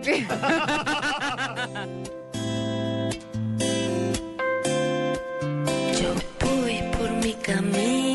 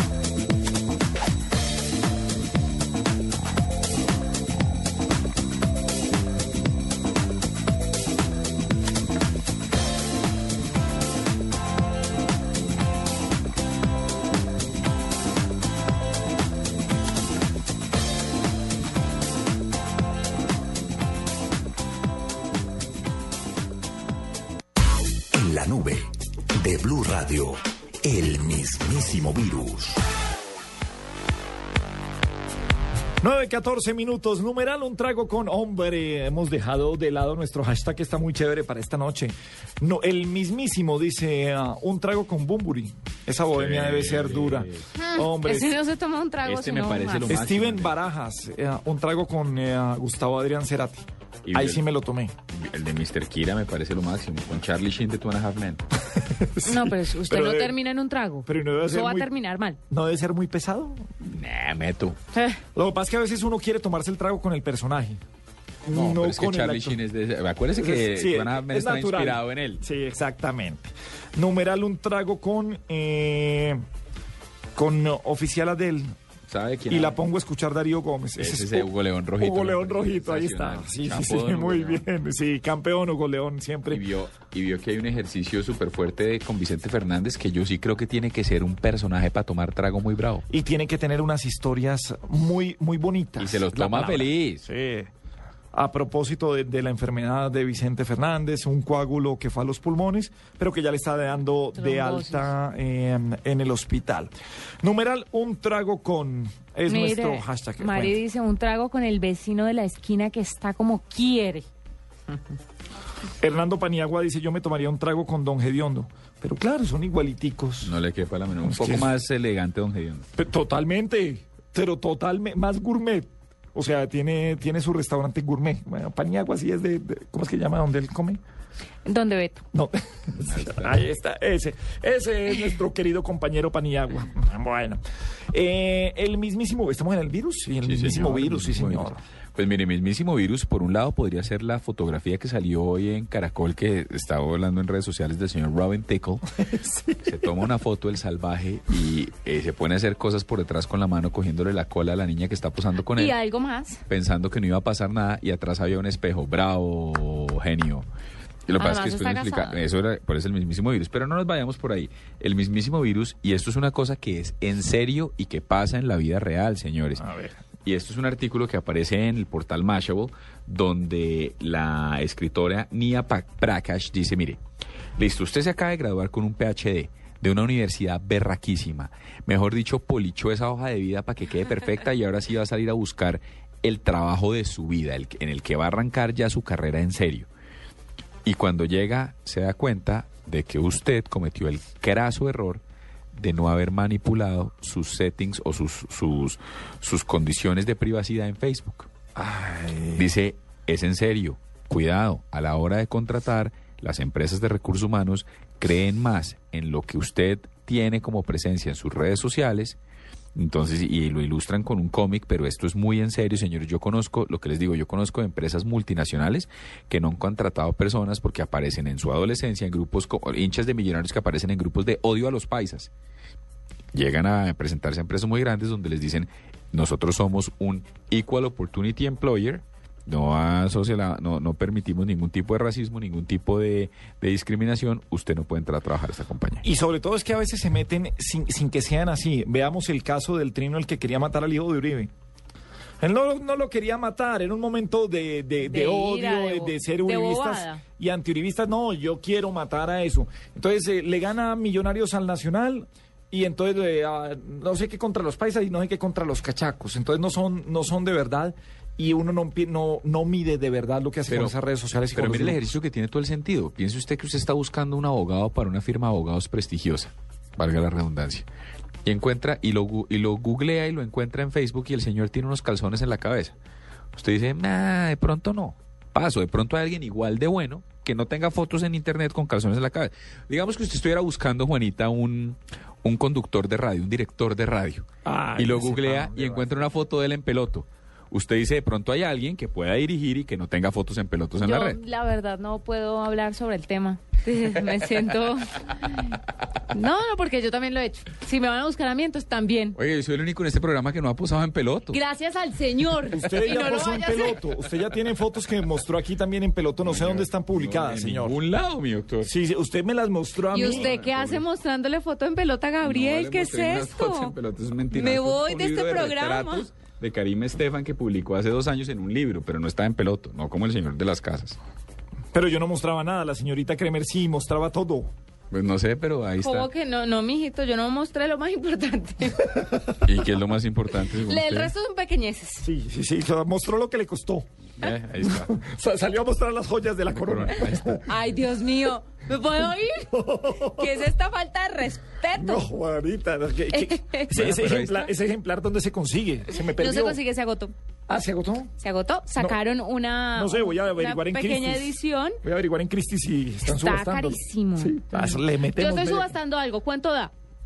¿Qué ¿Cómo estás- qué? Estoy subastando esa revista, esa edición. ¿Cuánto me da por Le ella? voy a sacar amarilla a usted Ah, sí. por, por, por, eh, por, eh, los coment- por ese tipo de comentarios aquí. Autografiada. Autografiado. Autografiada se la doy. Podríamos, eh, no sé, podría ser de los regalos de fin de año que podíamos subastar en la nube. Venga, mismísimo virus, ¿qué pasa en el Emporio Google? Estamos hablando de faldas y pantalones. Eh, mire, lo que pasa es que uno de los fundadores de Google eh, se separó. Aunque hay un acuerdo prenupcial, pues están ahí en vilo millones y millones de dólares. Exactamente 22.800 millones de dólares. Y lo que pasa es que este señor, eh, Sergey, eh, pues tiene otra mujer dentro de Google, que es una de las personas que está trabajando en el proyecto de las gafas de esta compañía. Ahora, la cosa empeora por todos los lados. A ver, ¿qué le pasó? Número uno, el señor se casó con una señora, ¿cierto? Sí, hicieron, hicieron su fortuna, además hicieron una empresita paralela que les reportaba una platica, que eso hay que ver cómo lo van a liquidar. Pero además, la hermana de la esposa de Sergey entró a trabajar a Google y tiene un puesto muy importante. Es más, cuando los dos fundadores de Google empezaron, empezaron en el garaje de la cuñada. Entonces, calcule ahí, ya, va, ya vamos mal. Por otro lado, Hugo Barrera es uno de los cerebros de un del sistema operativo Android y le tocó renunciar. ¿Por qué? Porque Hugo Barrera tiene, tenía una novia que se llama Amanda, de 26 años, que es la actual ¿Y mosita la vio? del... No, no le digamos. No, sin baby, miedo. ¿por Bueno, qué? ya es la novia, Y ella pero le dice era este la moza. Juanita. Hay una, hay una agresividad ahí. Sí, una vaina ahí muy innecesaria. rara. Claramente, esta culicagada le quitó eh, el esposo a una mujer, una niña de 26 años con un hombre de 40. Pero el tipo se ve joven y la vieja está bien. No, la vieja no está bien y no está pues para echar 22.800 millones de dólares a la basura. Yo seguiría casada. Además, lo que le digo, Sergey. Por esa platica. Mire, Sergey es en los círculos de digitales el más respetado de los fundadores de Google. Es el que ha pensado todo el tiempo en ser ético. En. De hecho, el el- el eslogan de Google, que es Do No Evil y es Nunca hagas daño, es de Sergey. Claro, pero mire el daño que está haciendo. Entonces, el mismísimo virus, eh, estimados compañeros, es el tema de las relaciones de falda dentro de la empresa. Este ¿Sabe qué tema de es lo peor? faldas es dos muy hijos, que eso complicado. es lo que es un camello. Todo el mundo hablando de esto cuando tiene dos chinos chiquitos. Sí, pero hay un acuerdo prenupcial. Eh, Recuerde eso Hay un también. prenup que dice que qué. Pues que reparte, el, el tipo curó su fortuna, pero de todas formas ahí tiene que darle una tajada a la esposa, Pero que si la recuperará, la recuperará próximamente. Sí, hay un acuerdo prenupcial. Por eso, si hay prenupcial, está salvado. Sí, pero tiene que darle una pensión a la mujer. Pero es que Claro, acuérdese pues, que... usted tiene 44 mil millones de dólares, ¿usted cree que le duele regalarle a la señora 6? Mire, ¿O yo- 10? ¿O 100? Pero acuérdese que los- sobre todo de en los en acuerdos, en, los acuerdos No, pues, prenupciales meten unas cláusulas altísimas Claro. si el problema es porque Por le pusieron los cachos por infidelidad. Esa es, esa es la más dura. Entonces, entonces no sé si el prenupcial le sirve más o le sirve menos. Pero puede que tenga una cláusula durísima y que le toque entregar 300, que le toque entregar 2 mil millones de dólares. Acuérdese que uno de los casos más sonados en este tipo de acuerdos prenupciales que dice Gabriel fue el de el cantante de country Nicole Kidman. Ah, claro que sí. Que ella le Urban. dijo, sí, Sí, si me Keith pone Urban. cachos, tanto. Y si vuelve a las drogas, tanto. Así es que tiene que hacer uno. Y- Yo creo que estamos quedados ¿Y le puso los cachos y volvió a las drogas? No, él sigue con ella porque es que a la gente le duele la plática. Ah, bueno. Le Yo duele creo la- que si todos firmáramos un acuerdo de esos, no habría tantas separaciones. Y la gente sería infeliz también. Sí, pero no habría tantas separaciones. Numeral un trago con... eh, ¿Qué ve por ahí, Paniagua? Pues mire, eh, yo soy Carvajal, pero un trago con... Diana Calderón dice que se la tomaría con Keith Richards de los Stones. Julie dice que se lo tomaría con Marc Anthony. Alejo Guevara dice que se lo tomaría con el Paniagua. presidente de Bavaria pa ver- pa- para, para goterearlo. Eh, Paniagua Ah, dice que se lo Paniagua, tomaría. ¿usted Carvajal? Sí. Qué- qué pena. No, ya, yo ya he tenido Falta grave, sáqueme amarilla. Tranquilo. Me saco amarilla, eso es una falta que Sí, me es una más- falta grave, eso es, eso es al cuerpo. Sí. Y dice, yo me tomaría un trago con el Pecoso Castro, dice, dice Paniagua, dice, tiene que ser una cajita de música. Sí, pues divertido y todo. Eso, está- eso es papañaco. Fulano de tal dice, yo me tomaría un trago con las Karate. Y Ana dice, con Robert Downey Jr. Yo creo que poco me tomaría tragos con humoristas o cómicos.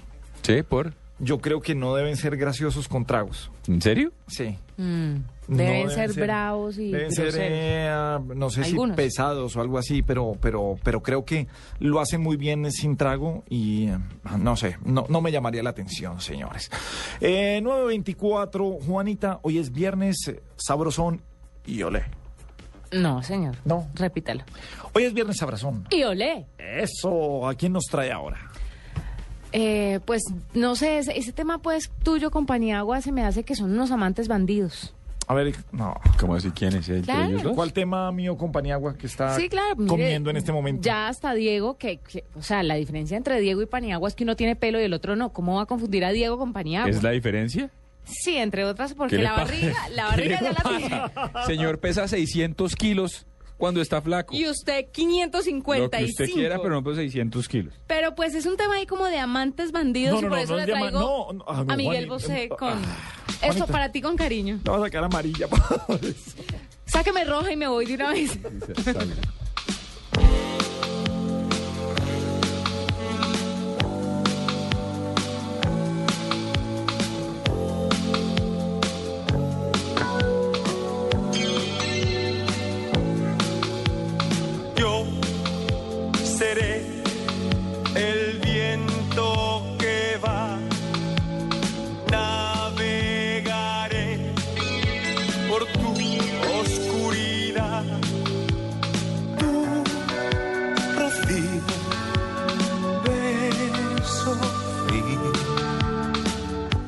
Me quemará. Yo seré tormento y amor. Tú la marea que arrastra los dos. Yo y tú, tú y yo. Sí, no dirás que no. Dirás que no. No dirás que no. Seré tu amante bandido, bandido. Corazón, corazón malherido. Seré tu amante cautivo, cautivo. Seré ah, pasión privada, adorado enemigo. Huracán, huracán abatido. Me perderé en un momento contigo por siempre. Yo seré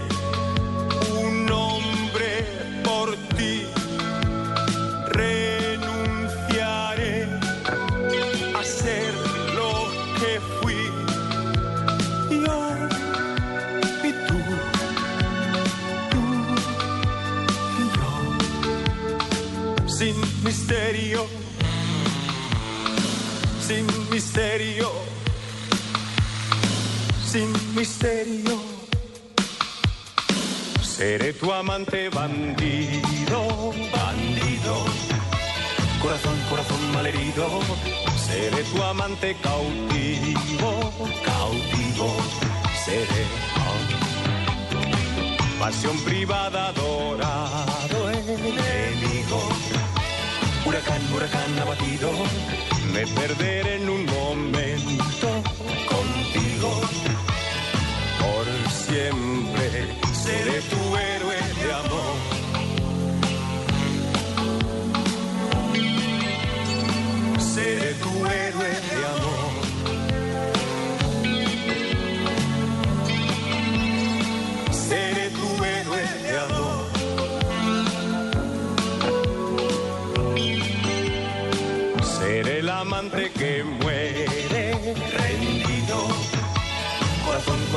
malherido, seré tu amante bandido, bandido seré.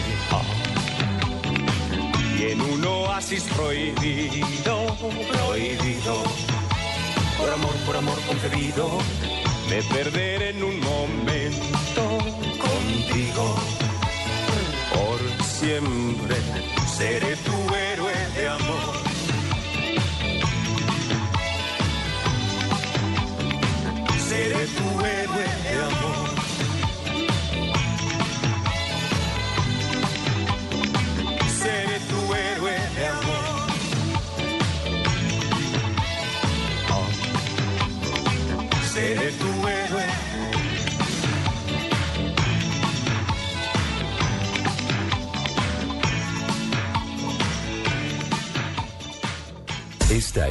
la nube, la nube. Tecnología e innovación en el lenguaje que todos entienden. Movistar presenta en la nube lo más innovador en cultura digital.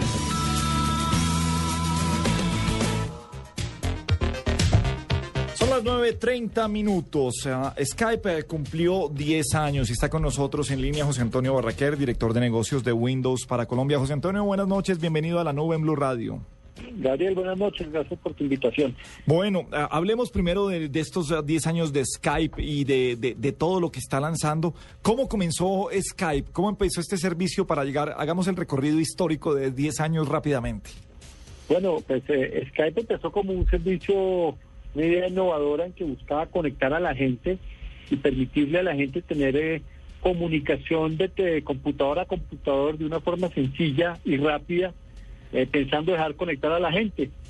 Eh, con los años fue creciendo, creciendo, creciendo, eh, hasta el punto pues que ya tiene 10 años, Microsoft lo, lo adquirió y lo compró hace un par de años, y hoy en día es el servicio número uno de comunicaciones eh, que existe en el mundo. Básicamente tiene casi 300 millones de usuarios y donde básicamente maneja el 33% de las comunicaciones, tanto de voz como de video que hay en el mundo. Y no solamente de computador a computador hoy en día, ya son comunicaciones por video, de forma que, por ejemplo, la gente que está afuera puede ver a su familia y se pueden saludar en video. Y hay cientos de historias ya de familias que se están viendo. Y hoy en día también tienes mensajería y formas de compartir, de manera que Skype ha crecido al punto pues de 300 millones de usuarios, más de 550 billones de minutos al año de video y de voz, Eh, porque la gente realmente quiere estar comunicada y ha ido creciendo poco a poco, dándole a la gente lo que quiera. Y algo importantísimo, es gratuito. Sí. Venga. gente lo puede utilizar sin pagar. José Antonio, venga, lo, lo- lo interrumpo, vamos a, a- a recuperar la llamada para tener un mejor sonido. Dentro de los eh, 10 años, hoy en, en los trinos de, de Microsoft Latam, han tenido eh, 10 historias fantásticas de lo que es Skype, eh, a Diego. Sí, es que estaba viendo yo el, el- el portal, ahorita nos confirmará José Antonio, entiendo que Skype cumplió los 10 años antier. Ayer, que- exactamente. y el 28, ayer antier, antier. Apenas- No, no sé ni idea, pero lo que le diga es mentira, pa- parecería. Pero entonces empiezan a mostrar los, los momentos maravillosos, los momentos más maravillosos de Skype. Y claro, por supuesto hay cosas que son memorables, entonces eh, está la primera vez que CNN lo utilizó para dar un reporte de viajes, está una llamada de Skype desde el Monte Everest, hay una que tuvimos aquí, Juanito, usted se acuerda al comienzo de la nube, y es cuando las no- familias no podían tomarse las fotos porque había un miembro de la familia que iba por fuera y que no se podía volver y entonces a través de Skype eh, hicieron la instalación para usted poder con- con- con- completar. Y esos están bonitos hay otros donde hay un eh, un niño que está en el hospital moribundo y entonces el elenco de Peter Pan desde Orlando lo saluda.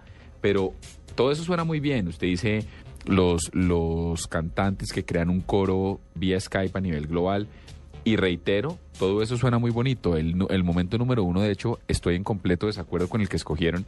Y es un ejercicio donde hay una como una carrera de observación con, la, con los chinos de One Direction y fue muy exitoso. Pero hay unos que me, me, me ponen la piel de gallina literalmente y es eh, cómo, el primero, cómo logra usted integrar escuelas públicas en Nairobi, Kenia, Sí. con Austin, Texas, y entonces la clase puede entrar y usted dice, miércoles, para eso es. Y, la, y los otros dos momentos que son los que más me erizan en serio es una familia, una pareja eh, cuyo esposo está, o eh, cuyo hombre está en, en el servicio militar y no puede volver a casarse y se casa por Skype. Esa es una. Y la otra, que es mi favorito de largo, pero sin pensarlo, es un soldado que logra que le dejen meter un computador o una tableta al parto de su primogénito, porque no lo puede ver desde Irak. Y el, el soldado se sienta campeón. y ve el video mientras nace su primer hijo. Vea O sea, ahí es que yo digo, chapo Skype 10 años, chapo. Porque claro, le facilita uno la vida en la oficina maravillosamente, eso es una locura, pero usted poder no perderse bajo ninguna circunstancia el nacimiento de su primogénito, me parece que no tiene precio. Priceless. José Antonio, desde la parte de, de negocios, eh, ¿cómo funciona Skype? ¿Lo utilizan las empresas o sigue siendo la herramienta de comunicación que utilizamos eh, normalmente, eh, común y corriente, los mortales, entre comillas? Hay ambos. Mira que Skype tiene tanto un servicio para el usuario final como tiene sistemas para, para integrar a las empresas, de manera que existen ambas, ambas eh, funcionalidades. Así te comentaba también que hay productos, por ejemplo, hay un Skype gratuito y hay un Sky- Skype pagado con diferentes funcionalidades, de forma que el usuario, dependiendo de lo que quiera hacer, puede escoger uno o el otro y sacarle pues todo el provecho. Fíjate cómo, por ejemplo, Skype el año pasado se integró con Messenger, algo que todo el mundo estaba acostumbrado a utilizar. Se unieron las dos y la marca Skype fue la que quedó liderando el grupo de Messenger. ¿Por qué? Porque ha demostrado y ha dado a la gente lo que ellos quieren hacer hoy en día. ¿Cómo ha funcionado esa integración eh, del Messenger con, eh, con el Skype? ¿Cómo lo sienten ustedes desde Microsoft, desde usted como, como director de negocios de Windows para Colombia? Muy bien, muy bien, ha funcionado muy bien y básicamente estamos dando lo que la gente nos está pidiendo. La gente a veces quería comunicarse por texto, ¿se acuerdan la carita feliz que poníamos? Todavía muchos lo seguimos haciendo. Sí. Nos sigue gustando la carita feliz y ahora lo hacemos también por el celular. Ahora lo hacemos desde Skype. Skype también te permite eh, chatear por texto, pero también te permite chatear como tú quieres. A veces quieres solamente video, a veces quieres también voz. De manera que por eso se hizo la integración y el resultado ha sido muy, muy positivo para Microsoft y para los usuarios finales. En este, en estos 10 años, ustedes han visto o pueden definir cuáles son las edades a las que han estado migrando.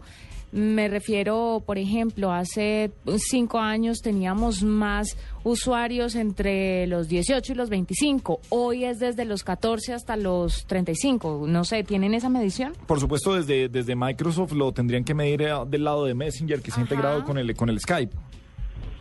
Mira, lo divertido es que tenemos todas las edades porque Skype es un producto que integra especialmente a todas las familias. De manera que tenemos desde el señor que está mostrando a su hijo recién nacido, como hablaban ahora, que, que no tiene ni un minuto de nacido, con el abuelito de 105 años que está feliz de ver a sus nietas y poder hablar con ellas. Porque si ustedes recuerdan anteriormente, y pensemos en nuestros abuelos que se comunicaban por carta, y era acá, tocaba esperar 20 días a que llegara la carta o 30 días, eh, y hoy es inmediato y es en vivo, de manera que es Sí. una emoción para las personas. Y es tan fácil, tan fácil de usar, que las mamás aprenden en 15 segundos y a partir de ahí tienes la felicidad de tener llamada diaria. eh, simplemente para preguntarle, óyeme, ¿cómo van tus tareas? Te cuento que, por ejemplo, yo lo uso así, yo viajo mucho y para mí es un placer, cuando salgo de trabajar, que sale uno cansado, llega uno al hotel cansado, pero hablar con sus hijas cinco minuticos y oírles el De cuento, acuerdo. cómo les fue en el colegio, es realmente revitalizante y es una herramienta que me ha cambiado la vida y yo creo que a mucha gente le ha cambiado la vida. José Antonio, y es que no, no hay que ser tan dramáticos de, de irnos hasta las cartas de los abuelos, porque es que ya teniendo las redes no era tan fácil comunicarse. Yo recuerdo las primeras comunicaciones eh, de video que uno hacía, eh, bueno, y todo tenía que ver con las conexiones y los equipos que teníamos.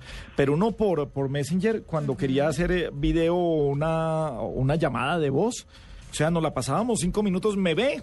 ¿Me ve? ¿Me oye? Espérese, me acomodo. Lo estoy viendo, pero no le, no, no le oigo. Yo creo que el mejor invento de, de la gente de Skype fue el semáforo, porque eso le, eh, porque no sé si usted, usted se acuerda que antes eh, uno decía, ah, es que Skype no sirve, y es que la conexión es la que no servía. Ajá, exactamente. Entonces él le plantea eso. Todo ha ido creciendo y hoy, además, eh, y antes no era tan fácil conectarse. Apenas estaban eh, eh, experimentando, entonces las personas mayores, ah, hablo, hablo, mi suegra hoy se conecta con, es- des- con Skype eh, muy fácil con, con la familia o lo llama a uno, generalmente lo llama a uno por equivocación, pero, pero lo llama. Pero, pero también eso ha avanzado mucho, José Antonio. Hoy la manera de comunicarse, de, de que tengan las personas sin conocimientos de informática ah, mayores, pues son capaces de, de comunicarse y, y eso lo hace muy amigable. y estamos siempre conectados. Fíjate que anteriormente, eh, hace unos años, teníamos que ir el pi para poder conectar, porque era el modo en que teníamos que pedirle que marcara. Hoy en día prendes el computador y ya estás conectado, estás en la nube, estás con tu familia, estás con tus amigos. No es que por el teléfono, un botón por el teléfono y luego escoger del directorio de la persona y ya, está listo. Y como bien lo decía Diego y lo, y lo comenta usted, si usted quiere meterle video, le mete video, si solo voz no, si quiere textear, lo hace. Hay una pregunta que nos hacen por... por Twitter y nos dice precisamente Pacho Urbano, eh, ¿podrían preguntar si están pensando en agregar el zumbido de Messenger a Skype? La gente es tan pegada a esas cosas. No se lo podría responder, no se lo podría responder porque son, son decisiones eh, que se toman corporativamente y no, no- no hay ninguna decisión al respecto. Venga, Pero es eh, una excelente pregunta. Sí, eh, la, sí, es que el blum, ese era muy, ese era Una fantástico. excelente pregunta que leí yo. Que leyó usted muy bien, Juanita. No, no, no se puede ir, no se puede ir porque comparte el crédito con, el- con el tipo. Eh, venga, ¿qué es esto de las videoconferencias en 3D? ¿Esta tecnología dónde va ahora, José Antonio? Bueno, la- el, el tema de la videoconferencia en 3D, primero todo, requiere una serie de tecnologías nuevas, requiere pantallas nuevas, requiere unos, unos gafas nuevas. Eh, no dudes que para allá vamos, no dudes que vamos para mucho más allá del 3D. Eh, ¿Qué quiere decir? Es que posiblemente haya cosas aún mejores para hacer que, que 3D, que van a ir cambiando y van a ir evolucionando. Eh, es difícil a veces predecir el futuro, te cuento. Es difícil porque eh, la tecnología va muy rápido, va evolucionando a unas velocidades que ni uno lo cree a veces y, y se sorprende. No sé si ya sabes que existen las impresoras 3D. Ajá, sí, que señor, muy- bueno, entonces el mercado va para allá. Es muy difícil decirlo. Lo importante es que eh, como Microsoft y como Skype vamos a cambiar, vamos a cambiar hasta donde los usuarios nos piden. De manera que vamos a estar evolucionando y haciendo lo que nos pidan y estén queriendo los usuarios dispuestos a mejorar y prestar el mejor servicio del mercado, que es lo que quieren los usuarios, que las llamadas les funcionen, que puedan conectarse, que puedan ubicarse, que te puedan ubicar en cualquier dispositivo en cualquier momento, que no sea solamente en el dispositivo A con el dispositivo A, que puedas estar en, la oficina o puedes estar en la calle. Eh, hoy en día Skype puedes hacerlo de un computador a un teléfono celular. De manera que lo- lo que queremos claramente es lo que necesitan los usuarios, ahí estar para darles ese servicio. Muy bien, pues eh, doctor José Antonio, mil gracias por acompañarnos esta noche. Un abrazo grande y ah, siempre bienvenido a la nube. A ustedes mil gracias y me encanta estar con ustedes toda la noche. Muy bien, luego, José, Antonio Barraquer, director de negocios de Windows para Colombia. Noche, ¿qué es? Viernes Sabrosón y olé. Y viene el grupo de su querido novio. Sí, de mi amado novio. ¿Quién Eh, la canción más ñuca? ¿Cómo así que quién? Hombre, Pues, no sí. sé, David Summers. Ah, no. eh, pensé que preguntaba quién era mi novio. Por Yo- eso le preguntaba, pensaba que estaba haciendo una alusión a David Summers siendo su novio. Mi adorado novio ama a los hombres G. Fuimos a Ibagué a verlos en concierto en el coliseo de un colegio. Lo Eh, peor es que ama a los hombres que y no más. O sea, ahí se acaba el universo musical. O sea, es, es entre, entre, no, él tiene un universo musical entre amplio. Te quiero y temblando hasta Venecia y el ataque de las chicas cocodrilo. Le encanta el ataque de las chicas cocodrilo. Y yo me quería morir. Ay, pe- eh, ¿está el ataque de las chicas cocodrilo aquí o solamente está Venecia? Acá hay todo de hombres G. Yo me he encargado de subirlo todo. no digan que no, busque bien, pero mientras tanto El póngame Venecia. Bueno, que suene Venecia. Ah, esto es un, esto es un tema. Esto es un himno. Io sono il capone della mafia. Io sono il figlio della mia mamma. Tu sei un estroncio di merda. E un filo di Troia in Venezia.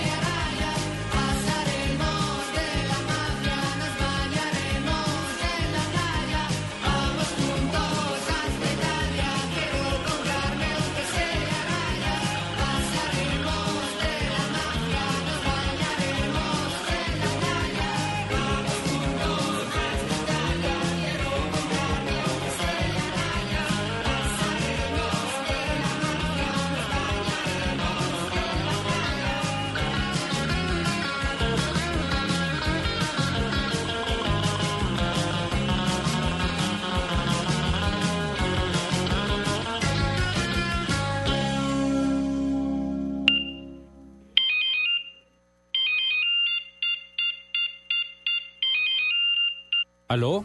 Si pensaste que sonaba tu celular, es momento de cambiarte a un smartphone. Ahora Movistar te trae equipos desde 99,900 pesos en planes desde solo 39,900 pesos mensuales. Comienza ya a disfrutar todo lo que el mundo de Internet tiene para ti. Cambiarte a un smartphone nunca fue tan fácil. Adquiérelos en cualquier punto de venta Movistar. Movistar, compartida, la vida es más. Aplican condiciones y restricciones. En la nube de Blue Radio, El Gallo. El gallo 9.47 minutos. Muchas eh, cosas, muchos videos sobre ah, los nuevos iPhone que son la gran noticia de cómo van a ser. Y además de los colores, no le veo nada raro. Hoy No, estuve no, viendo un video de oh, los nuevos iPhone eh, 4S y 4, bueno, en, lo- en lo- en los modelos que vienen, y los abren y lo que uno encuentra es que sí, ahora ocupa más espacio la batería dentro de la carcasa, o sea que vendrán con más batería, tendrá mayor duración, pues algunos cambios internos, pero la pantalla que es la gran apuesta, eh, lo que yo quisiera tener más grande de un iPhone, no va a cambiar. Mostraban los eh, ah, cómo funciona el, eh, el iPhone 5 y los 5S y el, y el, y el otro modelo, son igualiticos. El 5C. Y, y el 5C, entonces son igualiticos más los colores, pero no le veo esa gran, ese gran cambio dramático que uno esperaría de una pantalla. Pero lo que pasa es que uno no sabe esto hasta que no salgan. Entonces todas son especulaciones. sí, pero últimamente esos videos eh, de productos que se filtran, Si son ciertos, si son verídicos. Terminan siendo fidedignos en un 80%, pero... Sí. ¿tiene gallo, señor? Sí, señor, le tengo un gallo. Está, podríamos estar hablando de todo lo que se hizo con Lindsay Lohan, ahora hay ya versiones del meme de- con Robin Tickle en Lego, pero el verdadero, la- el verdadero gallo que quiero moverle hoy, eh, ya que lo mencionó nuestro invitado de Microsoft, el doctor José Antonio Barraquer, me parece que es la impresora 3D. Ya la hemos cubierto aquí hasta la saciedad. Y se acuerda, Juanita, que cuando salió dijimos que la portada de la revista Wire decía, esta pequeña máquina va a cambiar el mundo. Y que no estábamos tan convencidos de que fuese a ser así. Claro, ya se han hecho armas, prótesis, vestidos, se ha hecho todo con esas impresoras. Y eso, y entonces ahí uno dice, listo, está cambiando el mundo del retail, está cambiando cosas peligrosas para, para terroristas de bajo presupuesto, pero eh, como registrábamos el otro día, ya hay hospitales que están empezando a imprimir órganos humanos. Entonces usted está imprimiendo un riñón en 3D y están al 85% de efectividad para usarlo. O sea, esto es, para mí, ese es el gallo. O sea, absolutamente. Imprímame una vejiga, tome. O sea, bueno. O sea, esto ya es otra cosa y me parece que es el gallo y que le dieron una cantidad de usos que honestamente escaparon mi imaginación. Bien, señores, llegamos al final de la nube en, en Blue Radio. Viernes, ¿sabe que ha sido bastante sabrosón? Me gusta, Ah, me bueno, gusta, es amigo. que Es que cuando no- no se mete Carvajal en esto. Sí, porque no es que mete su corbatina ahí, mete su bolsa de agua caliente forrada en crochet. Las tirantas. Y mete el eh, corbatín ese también. Las tirantas Las tirantas que esas de tan- circo. Sí, sí, sí. Sí, qué bueno que guarde silencio cuando presentamos el Además viernes. que las tirantas como que le enmarcan la panza. Se, se arquean a fuerza de... Ah, ¿no eran así? ¿Son rectas? Son rectas. O sea, Ay, yo creí- cuando las compró venían rectas, o sea, venía del hombro y bajaba Yo- derecho. Porque es que yo, veo- yo el otro día estuve preguntando, yo Sí. est- estoy gordito, si yo, yo sí, digo estoy gordito, que eran unas tirantas como las de Carvajal que son en paréntesis. Que le forra, sí. Que son entre paréntesis. dijeron, no, no existen, las tirantas son rectas. No, no señor. Yo tengo un compañero de trabajo que lo veo casi todos los días en, eh, Caracol Televisión, en ICCK, y él usa unas tirantas que son... Unas en- tarántulas. Unas tarántulas. Sí. Unas tirantas que son... unas tirantas de tarántulas. Sí, Ah. que son entre paréntesis porque le meten la barriga Sí. entre paréntesis. Pues no, es porque le van cogiendo horma. Ah, sí, sí. Como los las- zapatos, eh, eso, eso cede, eso, cede. Entonces- Cómo le ha dado de duro esa soltería a este hombre, ¿no? Eso le creció la panza. Pero el pelo no. El tema, no, eso sí jamás. El tema este del gato. El tema del gato lo tiene mal. Pero todas las noches sigue poniéndose su bolsa de agua caliente en la Sí, en forro En de los crochet. ovarios. El forro de crochet que llega con dolor de espalda. Es que eso súmele la edad. Claro. Pero es muy chistoso que usted se ponga encima de la barriga una bolsa caliente para un dolor de espalda. Es porque Es que yo creo que él le da cólicos. Es que hay que mirar bien qué es lo que tiene él. Sí, no tendrá un cambio, un cambio de sexo y no sabemos del tema. Deberíamos hacer, usted, róbese un pedazo de pelo. Es que no hay de dónde No, sacar sacar un ADN. A ver, a ver qué, qué es el. De esa barba descuidada de la que salen piojos. Sí. ¿Cómo así? La venganza, que, la venganza que va a meter este Ah, ¿quién tipo lo, manda, pronto. ¿Quién lo manda a salirse? Bueno, ¿Quién lo pues- manda a salirse? Ah, bueno, pues se salió de la cabina. ¿Qué hacemos? Es que estamos llenos de estrellitas en este programa, ¿no? Cambio, vea uno aquí clavado, ¿En serio? trabajando. Ah, porque yo ya iba a decir que hay que hacer. Sí, ¿quién fue? ¿Cómo así? ¿Quién fue? ¿Y cómo hizo? Sí, bueno. Nos despedimos con quién en este viernes sabrosón. Nos despedimos. Se- me- no sabes que me, me place traer a Manu Chao a esta hora. Pues tráigalo. Yo sé que es francés, pero es de sus padres eran españoles. Ajá. Entonces por ahí viene y eolé. Y, él, Bueno, y y y él pasó por España alguna una vez. pasó por España, pero además es hincha de. Santa Fe, ¿no? Ajá. Camiseta con la que salen los conciertos. Ahí les tiro el dato, pues. Eh, ¿Perdón? ¿Me repite? Imitando a Gallego dato, usted. pues. Imitando al gran jefe. ¿Quién yo a qué hora? Lo bueno es que esto está ya. Pero si yo a esta hora ni estoy Menos acá. mal quedó grabado. Ah, esto se Eh, puede no. mostrar. ¿Esto está grabado? Sí que es demasiado Sí, susceptible. claro, en los archivos de audio de Ah, Radio ok. queda todo grabado. Ah, Entonces, Me gustas tú. Me gustas tú. ¿En serio? Eh, me gustas tú, la canción de Manu Chao. Feliz noche, nos vemos el lunes a las 8. Chao. corazón, mi corazón. Te lo dije bien clarito. Permanece a la escucha. Permanece a la escucha. 12 de la noche en La Habana, Cuba.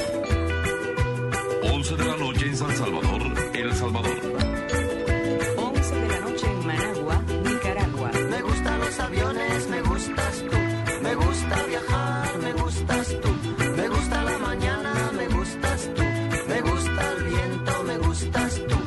gusta soñar, me gustas tú.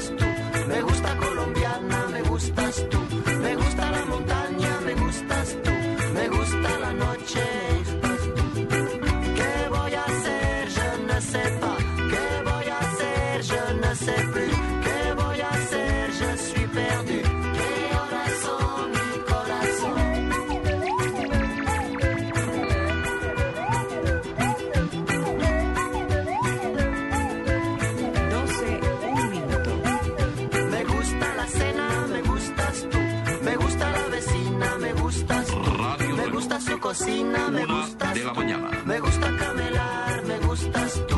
Me gusta la guitarra, me gustas tú. Me gusta el reggae, me gustas tú. ¿Qué voy a hacer? Je ne sais pas. ¿Qué voy a hacer? Je ne sais plus. ¿Qué voy a hacer? Je suis perdu. ¿Qué corazón, mi corazón? Me gusta la canela, me gustas tú. Me gusta el fuego,